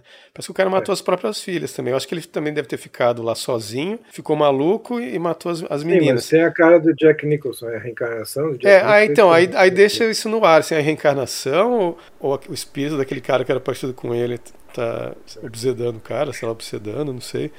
Mas enfim, fica no ar mesmo, mas dá essa impressão que não é o cara que ficou louco, simplesmente. O que ficou louco foi o primeiro, parece, né? o, cara, o cara antigo, porque o novo parece que só entrou, entrou na onda espiritual baixo astral do, do primeiro. Aquele hotel é muito legal. Né? Eu passaria umas férias ali. Se ah, tiver é. decorado daquele mesmo jeito. Você diz férias tomando conta dele na, na neve? Não, isso não, porque eu não ia saber ficar consertando, consertando é. a máquina, não sei o que, eu não ia saber fazer isso. Mas ficar sozinho naquele hotel, isso é legal. É. Não, aquele carpete, ó, a decoração meio indígena, aquilo tudo é muito é. Um carpete meio anos 70 mesmo, né? Não? Bastante, é, mas eu, eu gosto desse tipo de, sei lá, me lembra da infância. Os, é. os, os carpetes em que eu me rastejava na infância é. uhum. Eu fiz coisas piores nesses tapetes. Quando eu era bem pequeno. Eu é. esteja falando de defecação, coisa assim. não, não vou entrar em detalhes, não. Mas aquelas cortinas, né, cara, dos anos 70, né, toda casa tinha aquela cortina com aqueles pegador, puxador de cortina, negócio de madeira redondo desse tamanho. É. você puxava aquela cortina com os padrões coloridaços. É. Era muito bizarro, né? Os anos 70 foram bizarros. Eu gosto muito de ver Columba, em parte por causa disso, porque me lembra uhum. a decoração das casas, a maneira das pessoas se vestirem. Me lembra, Nossa, eu gosto das mulheres como elas se vestiam nos anos 70, tipo aquelas as Panteras, aquela série que tinha, é. entendeu? E meu pai trabalhava na seção de material. Ele fazia as compras da Vasco, comprava avião e tal, e comprava as roupas das aeromoças, né? Toda vez que ia comprar modelos novos, as roupas antigas eram doadas. Então, às vezes, meu, chegava para doação, meu pai levava umas caixas cheinhas de roupa de aeromoça para dar em algum. É, não sei quem que. alguma igreja. Então, era aquela roupa anos 70, que é quando as aeromoças eram gatas mesmo. Entendeu? Era bem aquele estilão, né? E um dos caras que meu, que meu pai lá botou para fazer as roupas da, das aeromoças foi o Clodovil, né? O Clodovil hum. fez roupa de aeromoça para VASP. Legal. Como é que chama isso? Adultofilia quando você é criança e é apaixonado por uma mulher adulta? Como é que chama isso? não tem, isso né? sempre é, né? A primeira, a, a, eu não sei, obviamente não são as mesmas mulheres, até porque seria um seria muita coincidência, outra é motivo de geração, né? Mas para mim a primeira mulher que eu me apaixonei, assim, do jeito que você se apaixona por mulheres que você vê na TV, né? Uhum. Foi a irmã Bertrilli a noviça voadora, né? A irmã Beatriz, hum. que é a Sally Field, que hoje eu acho ah, sem graça, Field. mas quando eu era é. criança foi a primeira, primeira vez que eu notei que o, que o sexo feminino. É que ela tem aquele tipo de garota bonitinha fofa, né? É, exato. é. E a Debbie Harry. Nossa, Debbie Harry, muito gata, né? Debbie Harry, do Blondie. E é. também, primeira vez que eu notei, hum, mulheres não são tão chatas assim. Né? E tinha uma garota numa propaganda de Choquito também, que tinha que aparecia nas costas das revistas em quadrinhos. Era uma garota com uma trancinha. Ah, sim. Eu, eu era apaixonado por essas três, assim, quando eu tinha uns, uhum. uns sete anos, seis anos. Eu lembro, assim, de ser apaixonado pela Natasha Kinski. Eu era fissurado na Natasha Kinski. Tem, é que tem umas que eu não lembro o nome, que eu vi, tipo essa das Panteras mesmo. Tinha uma que, que, com o cabelo mais cacheado, assim, que eu achava ela linda. Farrah Fawcett também, né? Que era linda. Nossa, Mas... Boderek, Boderek, não sei como é que ela chama, você lembra dessa? Ela veio pro Brasil e disse que todos os homens brasileiros é, precisavam fazer exercício, porque era tudo barrigudo. A Boderek? Sim. ah, é. Tinha uma professora minha que eu achava linda, que, que na, época a gente chamava de tia, né? As professoras, era tia Dalva. Nossa, minha tia Dalva no colégio era horrível. Sua tia Dalva era horrível. Não, a minha é. era linda. A minha parecia uma das panteras, assim, sabe? O cabelo, Acho cabelo eu nunca tive castanho claro, liso. Bonita. Com olho verde. Eu vejo muito isso em filme, do garoto olhando obcecadamente para a professora. Eu nunca tive isso. Cara, você já leu o Complexo de Portnoy? Eu tô lendo essa coisa. Li, eu li sim, li quando eu era adolescente. Sério? Nossa, só agora que eu tô lendo. Porque o que eu li do Philip Ro Ro Roth, Philip Roth, sei lá como é que fala, foi aquele da, da como chama, Pastoral Americana, né? É. Aí eu tô lendo esse agora, que é, que é o Complexo de Portnoy, que, que, é que é o Complexo de Portnoy, né? Uma ode à masturbação. É, porque é uma coisa que ó, o Complexo de Portnoy, segundo ele, eu não sei nem se existe né, esse negócio, ou ele inventou, existe, que tem o Complexo de Édio, o Complexo de Electra, dele é o Complexo de Portnoy que é, que é uma pessoa que tenta levar uma vida ética, ser uma pessoa é, de moral ilibada, só que tem assim um, um, aquela, aquela obsessão, aquela fissura por sexo que ele não consegue vencer, entendeu? Isso é o complexo de é. Portnoy. Então deve ser, eu não, não cheguei ainda na parte que ele está adulto, então deve ser um, um, cara que você deve ter ido, talvez se lembre. Obcecado que, com a mãe. É que tenta. É ele obcecado com a mãe? Eu não sei, eu não, Então tem, tem complexo de. Não, eu estou no comecinho do livro ainda. Mas o que eu lembrei porque ele fala que ele, que ele achava que a professora e a mãe eram a mesma pessoa, né? que ele achava que a mãe corria escondida para a escola, se vestia de professora e depois ela se corria para casa, ele chegava, ele ia correndo para casa para pegar ela no flagra, tirando a roupa de professora. Mas porque elas, elas eram muito parecidas. Mas ele fazia o papel de aluno e fingia que não estava reconhecendo ela na sala de aula. Mas era viagem da cabeça dele. Mas eu não sabia que ia ser essa, essa, essa piração de punhetagem. Eu fiquei assim, até meio assim, nossa, eu não escreveria assim. Esse cara tá pior que o Henry Miller. Agora, essa questão do, do, do sexo, eu ainda tenho vontade de escrever sobre isso. Porque, porque quando eu lembro, assim, dos moleques, cara, da, quando a gente era criança, caramba, viu? É, o pessoal acha que não passa pela cabeça de criança, mas cara, eu conheci assim umas histórias que eu vi também, né? Assim que os moleques eram malucos já, viu, com essas coisas. É, quando eu tinha 11 anos, meu melhor amigo era um cara que era completamente obcecado por sexo. Né? Ele falava de sexo sem parar, enchia, me enchia muito. É. Tanto que ele falava de sexo. Ele não Qualquer coisa ele fazia uma comparação, uma piadinha, mas ele só falava É, esse tipo de cara é o pior, né? Eu tive um colega que era daquele chegava assim, ah, e aí, fulano, beleza, não sei o quê. Aí cumprimentava você, quando você cumprimentava ele, ele ria, ah, acabei de bater uma, não sei o quê. eu, ai meu Deus do céu, né? Aí tem essas, esse negócio de ficar com, é, como fala, com piadinha, não sei o que, eu sempre achei e de ficar querendo exibir na frente da, das garotas falando merda, eu sempre achei uma. Eu sempre gostei da coisa escondida, oculta, entendeu? Que eu acho mais divertido. é igual a gente estava falando dos nativos lá, as mulheres, as nativas com seios de fora, viram uma coisa super normal. Então é legal a coisa, as ocultas, tem que continuar obscena, entendeu? Senão fica perde a graça. É o que o Woody Allen disse, né? Perguntou para ele se sexo é sujo. É só quando é bem feito. Eu lembrei de uma vez o, Olavo, o Olavo de Carvalho, né, falando que, que acha um absurdo esse pessoal dos filmes que ah, chegam naquela coisa eufórica e mal tira a roupa já transa de pé. Não, eu nunca gostei disso, tem que ser na cama, né? Aí eu, aí eu lembro que eu vejo isso pensando assim: bom, os taurinos são mais sensuais, os escorpianos são mais sexuais. O escorpiano tá nem aí para esse negócio se tá de pé, se tá deitado, se tá no chão se tá no meio da floresta, vale tudo, entendeu? Não acha nada chato. Eu, pelo menos, é a cara do Alexandre, não sei.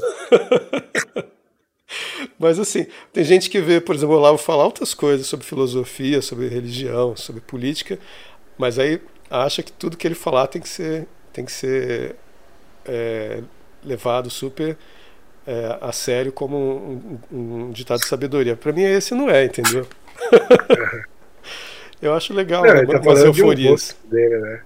É, um, um gosto. gosto dele, tipo filme de urso. Um gosto é. particular dele. É, então, exatamente. Tem um problema que esse pessoal que, que fica nessa da obsessão por sexo até hoje, né? Até hoje quero dizer, da, da infância, pré-adolescência até a idade adulta, é que começa a precisar de estímulos cada vez mais drásticos, né? Sim. E aí pira. Porque é igual droga, né? O cara que fica que não para de usar droga, cada vez precisa de uma dose maior para ter o mesmo efeito. Então tem, Aí tá perdido. Tem um livro, tem um livro interessante do século XIX que é os Diários de um cara que não sabe até hoje quem foi exatamente, que é um livro anônimo, né? Tem umas pessoas que acham que é um bibliófilo conhecido que colecionava romances uhum. pornográficos no século XIX, mas não se sabe ao certo quem ele era. É, é, é, a história sexual dele desde a infância até a velhice. Chama-se My Secret Life. Uhum. E deve você ver, a, a, ele começa com impulsos normais e tal, mas chega uma hora que, que ele vai pro lado gay rapidamente. É, cara, nós, os caras têm que tomar cuidado com essas coisas, senão de repente é. aí, porque tem uma hora que tudo é, é o que o Fernando Pessoa fala, que eu estou igual a ele com esse negócio de viagem que ele fala, ah, via... você está viajando, viajando, aí é sempre uma novidade, uma novidade, chega uma hora que a novidade vira uma rotina, já não é mais uma novidade, agora a novidade já é uma coisa velha, é, já, é, já é uma rotina você ter novidades, entendeu? Então não te estimula mais. Então você tem que estar tá fazendo cada vez uma, uma, viagem mais louca que a outra, mais estranha que a outra, para sentir alguma diferença. E ele fala que ele tem inveja das pessoas que parecem imbecis e têm uma vida comum, monótona, que na verdade há muita inteligência nessa imbecilidade, porque elas se impressionam com coisas mínimas. Você não precisa dar, ir para a China para ver a muralha da China para sentir alguma coisa. Não, o cara, o cara olha assim e ele fala, vê até uma briga de rua, já se diverte vendo uma briga de rua na porta do, do trabalho. ele uma fala... briga de rua, todo mundo, todo mundo para para olhar. Né? Mas ele fala umas coisas, um passarinho, não sei o que, sabe? Você... Sim. Agora, agora os caras que a obsessão leva a isso, né? Aquela coisa, né? Começa a ter que aumentar a intensidade, modificá-la, torná-la mais estranha. Né? É, sim. Aí, aí, piro, aí já era. Tá bom, o Ted Bundy fala sobre isso, né? Já viu o depoimento do Ted Bundy, o serial killer, né? É, explicando como ele virou serial killer. As pessoas ficam, tudo bem, a gente não precisa acreditar nele exatamente. Uhum. A tese dele é que foi a pornografia, né? Que ele começou a precisar ah, é, ele de fala pornografia isso. cada vez mais pesada. Ele punha a culpa na pornografia. Uhum. Ele precisa de pornografia cada vez mais pesada, daí sempre tinha violência no meio para ele se é, O negócio é que pode ter sido um gatilho mesmo, mas que o cara era um psicopata. Era, mas, mas foi um gatilho deve funcionar como gatilho mesmo. É que ele é muito articulado, falando. Se você procurar os vídeos dele no YouTube, uhum. é, é, estranho, é até um pouco horrível quando você vê um serial killer falando articuladamente sobre as coisas que ele fez. Né? Uhum. Seria melhor ele não ser articulado. Daria uhum. menos essa sensação de, de horror Entendi. e, desgosto. Entendi. Mas tem, tem alguns serial killers que são assim. A maior parte são imbecis completos, né? É, eu não sei, porque quando fala psicopata, diz que em geral o psicopata é um cara mais esperto mesmo. Né? É, eu não sei se eu acredito nisso. Não. É, Acho que é um, é um, nível de esperteza muito, muito baixinho. Uhum. Entendi.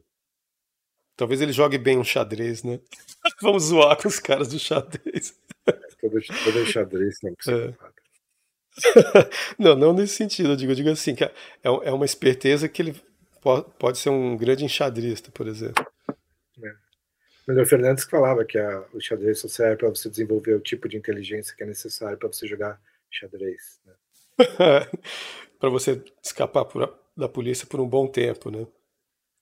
Deixar pistas não sei aonde, jogar armas não sei aonde e é. tal. É, cara, mas, mas, mas voltando, assim, eu acho que pode funcionar como gatilho, sim. Eu tenho um monte de coisa que eu acho ótimo ter feito, eh, ter, ter pirado quando eu era adolescente, do que e não ter deixado para depois, por exemplo, escalar montanha. Nunca mais vou escalar montanha. Essas maluquices de ficar querer ver coisa de sexo cada vez mais. Ainda bem que não tinha internet na época, senão eu teria, podia ter ido mais longe, né? Vi o que tinha. Mas, mas aquela coisa, né? Chega um ponto que você já entendeu do, do que se trata, quais são as possibilidades daquilo, pronto, acabou, entendeu? Não precisa mais. Por exemplo, você escala esses caras, ah, escalei as, as sete, sei lá quantos são, sete montanhas com mais de 8 mil metros. Meu, isso é coisa de maluco, entendeu? Uhum. Escalar sete montanhas com mais de 8 mil metros. Cara, assim. É, esse é um negócio que eu acho bonito, mas eu, eu sei que eu não, nunca vou fazer. Eu nunca quis fazer porque eu tenho medo de altura. É um negócio que eu tenho medo, não adianta. Não, eu também tenho. Eu escalei o vulcão de 5.800 metros. E, e, sabe o que, que é? Eu acho que você você aceita certas mortes. Eu, nunca vi ninguém comentar isso, mas eu acho que é verdade. Você aceita certas mortes, certas mortes na, na sua cabeça você não aceita. Eu não aceito morrer caindo, porque eu subi um negócio que eu não precisava subir. eu não aceito morrer caindo, é ótimo. é, tem umas mortes que não dá para aceitar mesmo. Morrer caindo, morrer afogado, morrer sufocado, morrer queimado. É, Nossa, Deus me livre, né? Tá louco. É bom esse Ray Liotta aí que morreu dormindo. Você viu isso, cara, dos Mas bons ninguém companheiros? Sabe por, que, por que, que ele morreu. Que que ele ah, sei lá. É uma dessas mortes súbitas, né? Provavelmente. Então, assim, né? Pode ser uma daquelas coisas que a gente não pode falar que o YouTube vai censurar a gente. é tão engraçado, cara. Quando eu entrei na faculdade a primeira vez, jornalismo, que o pessoal falava da censura, que né, dos, dos, anos 60 e 70, dos militares, assim, nunca passava pela nossa cabeça que isso acontecer de novo. E os esquerdistas acham que não está acontecendo por quê? Porque são eles que estão censurando, né? Ah. Mas o tanto de vídeo que você vê na internet, pessoal, é, ah, não vou falar isso porque senão o meu, meu canal vai cair. E você fala, ah, esse cara tá exagerando. Aí umas duas, três semanas depois o canal do cara caiu mesmo. Não, e o mais estranho é o, o, quanto a palavra, a expressão liberdade de expressão passou a ser uma coisa negativa para a esquerda, né? Para as pessoas normais, os normes. Que era um negócio que eu não imaginava que eu ia ver na minha vida, porque parecia tudo estabelecido, que, que liberdade de expressão. Tudo, é, eu também tudo, achava. O mundo parecia ter decidido isso e ia ser assim para sempre.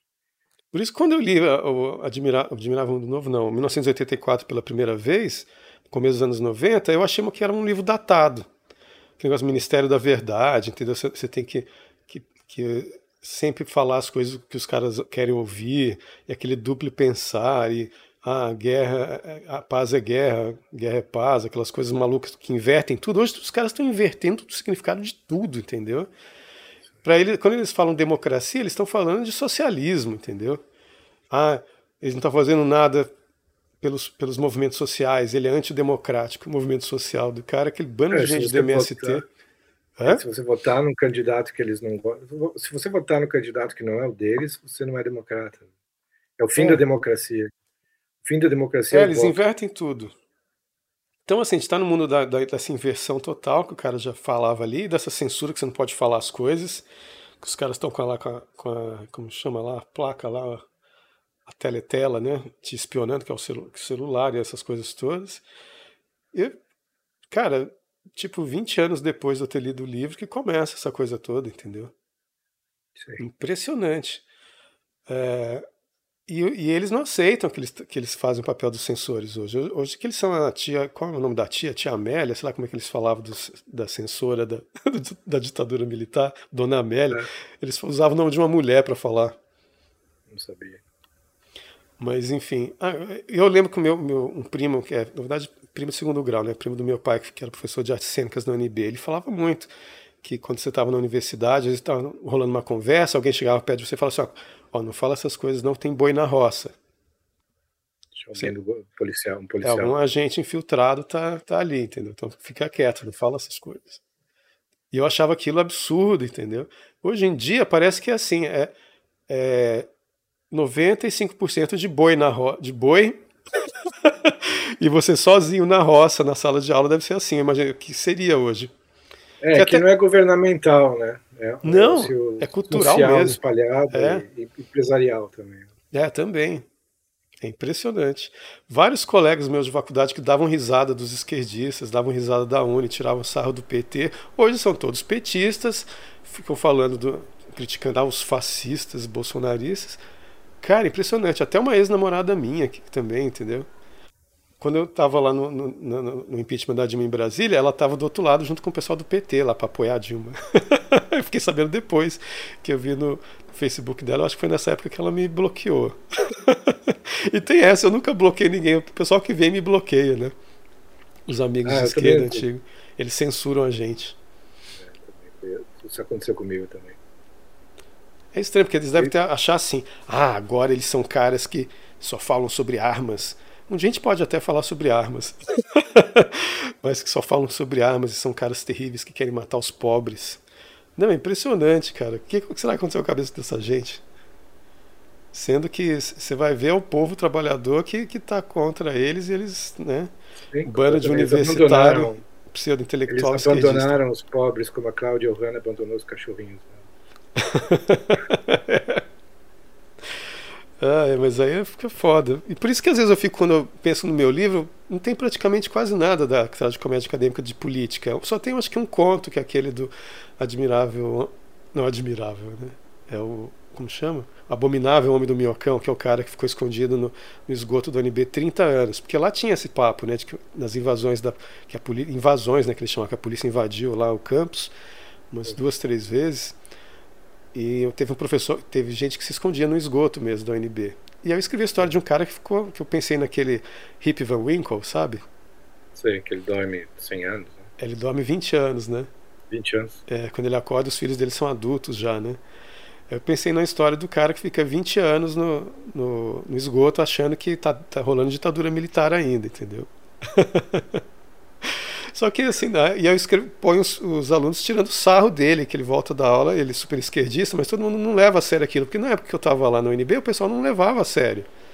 E agora levam é. tão a sério que, que parece aquele negócio de, de revolução cultural chinesa em que os, que os alunos vão atrás dos pais para botar um cartaz de reacionário no pescoço deles, né? Parece bem isso. Né? Tá quase assim. Então não tenho conto sobre isso. Até me sugeriram escrever algum mais desse jeito, só que, nossa, voltar a escrever coisas sobre universidade me dá uma uma tristeza, assim, cara. Não sei se eu, eu nunca escrevi, eu acho, se eu me lembro. Quer dizer, não, tem uma cena passada na universidade, no, a coisa não deu. Mas fora isso, eu nunca escrevi sobre a universidade. Eu acho. Eu, eu, quando eu comecei a ter ideia de escrever sobre a universidade, foi um escritor que eu li, mas é que ele escrevia umas, umas histórias que se passavam dentro da universidade, mas de uma maneira meio surrealista também. Mas era um romance o livro dele. É, é Barth. É. é Barth. Acho que é John Barth, é. Você já viu, por curiosidade, aquele Bad Sex Awards que havia, né? Deixou, foi cancelado o ano passado.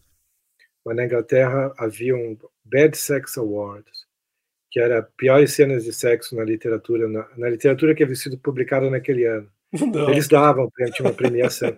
Foi instituído pelo filho do Evelyn Waugh, né, que era um bom jornalista, o Albert. Uhum. piores cenas. Todo ano tinha. John Updike ganhou. E aí você vai ler os trechos, porque dá para ver online os trechos que, que concorreram e os trechos que ganharam, né? Você fica com uma, uma impressão daqueles autores para o resto da vida, porque eu tenho muita boa impressão do John Updike, na verdade. Mas você vai ver a cena de sexo pela qual ele ganhou o prêmio, é tão ridícula. Você fica com uma impressão dele para o resto da vida. eu nem sei dizer desses livros assim. Qual... Não, só só aquele o, o, História de Ó, porque aquele livro, nossa, cara, que absurdo. Eu te comprei, mas não li ainda. Nossa, História de Ó, qual é o Ó? É esse Ó aqui, né? Ó. Uhum. História de Ó é terrível. É do masoquista, né? É. Você leu é. As Memórias de Fanny Hill? Ah, eu, eu conheço, mas não, não li, não. Eu me lembro de ter me divertido. Embora eu tenha lido no auge da adolescência, quando qualquer coisa sexual me, me interessaria, me manteria preso. É, essa é outra obsessão, né? Quando você é adolescente, sexo, nossa, cara, que absurdo. E eu nem sei se é só adolescência ou não, viu? Que eu não, eu não, eu não me lembro, assim, de, de, de uma época em que eu não me interessava por isso. então deve ter sido muito novo. É, mas é que quando eu era adolescente era muito difícil ver pornografia, né? Então eu tinha que ir para esperar filme brasileiro passar a tarde da noite é porque você tem que arranjar um pai excêntrico, entendeu? Que compra a revista Playboy, revista é, Hustler e aquela revista. É, como é que chama aquela outra que acho que é a pior de todas? Pior que a Hustler até. Penthouse. Penthouse. É. Você tem, tem, que arranjar um, um, pai excêntrico e compra essas coisas e não tá nem aí se a sua mãe reclama, entendeu? e aí, como. Eu não sei se você tinha isso quando você era criança de ficar, de ficar mexendo nas coisas de todo mundo escondido ou não? Sim, claro. Porque eu já vi que tem criança que não tem isso. Eu não sei se foi coisa de escorpiano, sei lá, não sei. Eu tinha mania de, de xeretar em tudo, entendeu? Aí acabava achando, né? Meu pai tinha uma arma no, andar, na parte de cima do armário, bem no alto. Né? Quando é, ele viajava. Meu pai também. Ele, eu e meu irmão subíamos e pegávamos a arma. Ele só pegava a arma, não fazia nada com ela. É, meu pai sempre teve o bom senso de guardar a munição longe da arma. Eu nunca achei as duas ao mesmo tempo. Eu já achei, uma vez eu achei a munição, falei, ah, e a arma tá não sei onde. Eu fui ver, ah, não tá mais. Ele nunca guardava no mesmo lugar, entendeu? Mas enfim, é mulher pelada, que eu nem lembro quando foi a primeira vez que eu vi, de tão pequeno que eu era, entendeu? Eu estava andando na rua uma vez e encontrei um pedaço de, de revista, uma, nem era uma página inteira, era tipo um quarto de página rasgado, caído na calçada. Uhum. E eu peguei sem, acho que eu estava andando com a minha mãe ou com meu pai, eu peguei sem ninguém reparar. Uhum. Foi um tesouro que eu guardei até os 17 anos. Não, eu encontrava até aqueles, sabe aqueles catecismos dos anos 50? Carlos chama Zéfiro. Carlos Zéfiro. Até isso tinha, cara. Eu lembro de um que era uma índia, que ela, que, ela andava, que ela tinha um cipó amarrado na cintura porque ela era virgem. Você descobre isso no final da história. Que depois que o cara pega ela, ela vai e corta o cipó. E aí, ou seja, todos os outros índios vão ficar sabendo e o cara tá ferrado, entendeu? Tinha uma história que tinha isso, desse Carlos Zéfiro, entendeu? Então, assim, via todas essas coisas. Então, nossa, era um terror. Pra mim era mais livro, né? Porque era o que tinha em casa, né? Então eu li Lolita quando eu tinha a idade da Lolita. nossa! Mas é até melhor mesmo. Sabe aquele livro famoso, The Joy of Sex? Uhum. Tinha, em ca... tinha na biblioteca do meu pai, tinha o Kama Sutra, tinha esse Anangaranga, tinha o Jardim das, das Delícias, que foi traduzido pelo, pelo Richard Francis Burton também, que a gente comentou no outro podcast. O Jardim das Delícias. E você lia? Eu não li inteiros, mas eu lia capítulos inteiros. Eu ia folheando até encontrar uma coisa que me interessava e começava a ler. Entendeu? Uma coisa que eu achei estranhíssimo que eu lembro de ler do Kama Sutra é que o cara dá dicas pro cara trair a mulher, pra mulher ser prostituta. Então eu falei, nossa, você acha que é só posição sexual? Não, tem de tudo ali, né? E as classificações né, que eles dão pro sexo, né? Tem, tem, tem a, a mulher elefante, a mulher gazela. Hã? Dependendo do tamanho, né? E, e, o tamanho do, do órgão dos caras também, né? Tem essas classificações, é muito bizarro. É, eu li O Amante de Lady Chatterley assim, né, também, quando eu tinha Ah, esse eu li anos. quando eu era moleque. É. Eu nunca li inteiro. Eu sempre foi 30 páginas aqui, uhum. 20 páginas lá. Procurando, procurando imediatamente. Não. É. Chato, chato, chato. Ah. É, porque até teve uma, uma discussão do Henry Miller com a Anaïs Nin, né? Que ela adorava o, o Delga Lawrence ele achava que ele enrolava demais e tinha uma, umas frescuras, entendeu? Que não ia direto ao ponto. Entendeu? E que só depois que ele viu que tinha uma qualidade, assim, não sei o quê. Mas o Diogo isso era outro maluco, né? Deixa eu ver qual outra coisa que eu li dele. O Homem que Morreu, que é sobre a ressurreição de Cristo, cara. Mas é muito estranho esse conto. Mas ele tem essa coisa de causar escândalo na época, né? De... Mas eu acho difícil demais escrever sobre sexo. É um negócio que eu jamais tentaria fazer. Não, uma vez quando eu tinha, eu acho que 21 ou 22, eu escrevi um conto para o concurso de contos da revista Playboy, imagina. Uhum. só, que, só que eu tava namorando uma figura, eu tava apaixonado, né? E escrevi um conto super romântico, entendeu? Tinha cena de sexo, mas era super romântico. E é lógico que não deu em nada. Aí quando eu fui ler o conto campeão, nossa, cara, é assim, aquela coisa assim, que não era só mulher objeto, mulher objeto para ser detonada, entendeu? Eu falei, nossa, uhum. meu, os meus caras devem ter rido da minha cara. É, esse moleque romântico. é assim que se trata, bem mal. Igual tá nesse conto vencedor, não tem nada a ver com esse seu contozinho romântico. É, é eu não escreveria assim. Eu evito. Porque tem não teria nem coisa, né? vocabulário né? para isso. Eu não iria. Eu consigo Cara, me ver escrevendo. A Hilda tinha um glossário de palavrões e termos chulos. E ela usava para escrever, usou para escrever a trilogia erótica dela. Porque eu, falei, eu perguntei para ela, Hilda, como é que você. De onde você tira esse monte de sinônimo? Ela não fala que. Ah, não sei quem botou o pau para fora. Não, ela fala um monte de, de palavra que você nunca passou pela sua cabeça usar, entendeu? Uhum. E algumas são usadas, assim, popularmente também, entendeu? Outras são portuguesas, então, mas é muito engraçado, entendeu? Eu, eu procurei já para comprar esse dicionário aí, glossário, dicionário sei, de termos, de palavrões e termos chulos. Não, não encontrei. É, também não achei. Que eu achei engraçado. Falei, não, esse é um livro engraçado de se ter. Eu comprei aquele de gírias, né? Dicionário de gírias. Que já é bem divertido, principalmente quando você chega na parte de sapatão, e tem todas as derivadas de sapatão, assim. Muito engraçado. Totalmente politicamente incorreto. Que acho que é de 91 ou 92 esse livro que eu comprei. Esse dicionário. Mas você usa gíria? escrevendo? Não, é que eu tava é que eu tô querendo escrever uma história que se passa nos anos 70. Eu, andei, eu teve uma época que eu comecei a ver um monte de filme dessa época para poder me, como fala, dar uma cla, cla, clareada assim nas, na, na, terminologia. Tem muita coisa que a gente falou hoje que a gente não falava quando a gente era criança. Você lembra de você falar alguma vez para alguém assim, ah, vai rolar uma festa? Rolar, ninguém falava rolar. Você falava isso? Rolar no sentido de acontecer? Não tinha isso. Eu acho que não. Eu vi uma entrevista do Pasquim com a Elke Maravilha, que eu achei interessante quando eu vi ela, porque ela falava muita gíria, ver como que é uma pessoa falando muita gíria nos anos 70, né? É. Ela, ela, quando ela fala assim, ah, ah, a gente não transa bem, ela falando de um cara, transa bem, que a gente não se dá bem, entendeu? É. Hoje transar é só sexo, né? Na época transar não significava só sexo, também era, mas não só. Ah, a gente tem umas transas é, aí para resolver. Lembra da história do, do, do Paulo Francisco com a Antônia Carreiro, que depois o Paulo Altran deu um tapa, acho como começou toda essa história, que o, a, a Tônia Carreiro disse numa entrevista, alguém perguntou para os homens que ela achava sexy. Uhum. E a Tônia Carreiro disse Paulo Francis, achava ele sexy. o Paulo Francis ficou ofendido, porque na época, aparentemente, sexy. ofendido. Não, é porque na época, sexy supostamente era um jeito de falar viado. Ah, entendi. Sexy. Olha só, tá vendo? Que a língua é viva, né? Vai mudando. É. Tem, tem essas essas coisas, assim, bem Paulo interessante. escreveu o quê? Insinuando que ela era garota de programa. Uhum. Paulo Trump deu um tapa na cara. Ah, cara, falando no, no, Paulo Francis, que eu comento, aquele dia que a gente comentou sobre droga, que eu esqueci de falar para você na hora, mas depois eu mostrei o vídeo lá no, no Twitter. Uma coisa que me fez, assim, ter o estalo de experimentar também algumas coisas foi aquela entrevista do Paulo França, que eu assisti ao vivo aqui em 94, né? Aquela entrevista, eu acho. 94. Qual, que, viva? É, que pergunta para ele, França, você já, já usou drogas? Ele falou, todas. um, um, cara considerado ele, reacionário, de direita, não sei Ele sempre fala que as drogas foram estragaram quando chegou na turma do milkshake. turma do milkshake. E o que é isso? Os jovens. Ah, entendi. Ah, sim, é. Jovem.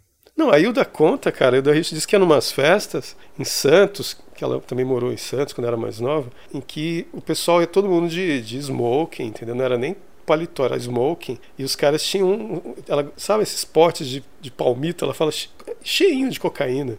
E ficava todo mundo lá cheirando aquilo, ela falou, todo mundo elegantíssimo, ninguém, ninguém levantava a voz, continuava todo mundo conversando naturalmente, e ninguém passava pela, pela cabeça que aquilo ia, ia se tornar uma, uma coisa de, de, de, gente cometendo crimes terríveis depois, ou gente muito louca fazendo coisas absurdas, né? E ela disse que toda vez que ela falava como que é isso, os outros por perto falavam assim, não, não, não dá para ela não, não oferece não. Eles não deixavam ela experimentar. Ainda tinham esse cavalheirismo de não deixar ela experimentar, porque podia não cair bem para ela, entendeu? Ela, ela podia não se sentir bem. Ela fala isso, não no sentido de, de coisa de machista, de ah, eles eram, achavam que só homem tinha que tirar. Não, ela falava isso no sentido que eles estavam querendo protegê-la, entendeu? Ela, então ela comentava isso no sentido que os caras zelavam por ela, entendeu? Não deixavam ela cheirar. E ela nunca cheirou também. Né? Mas, é, mas é engraçado, né? É, Paulo Francis falar isso, eu falei, nossa, né? mas isso é só para dar um, um, um ponto final naquela história. É, Quanto tempo nós temos aqui?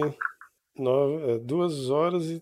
Tem, duas horas já? É, daqui não, a né? pouquinho, é sim, duas horas e quase trinta. Quase duas horas e meia, tá brincando? A impressão que eu tenho é que a gente não falou nada. Ah, não, pode, pode não ter ordem lógica, né? Pode não ter nenhuma é. racionalidade, é. mas alguma coisa foi falar. Caramba. Vamos pedir desculpas por a gente não ter se centrado em questões muito literárias. que como a gente falou, a gente não, não, dessa vez a gente não, teve, não tinha nenhum uma, uma escaleta, né? Porque às vezes, às vezes eu tenho pelo menos uma escaleta, né? Não tem roteiro, mas tem uma escaleta.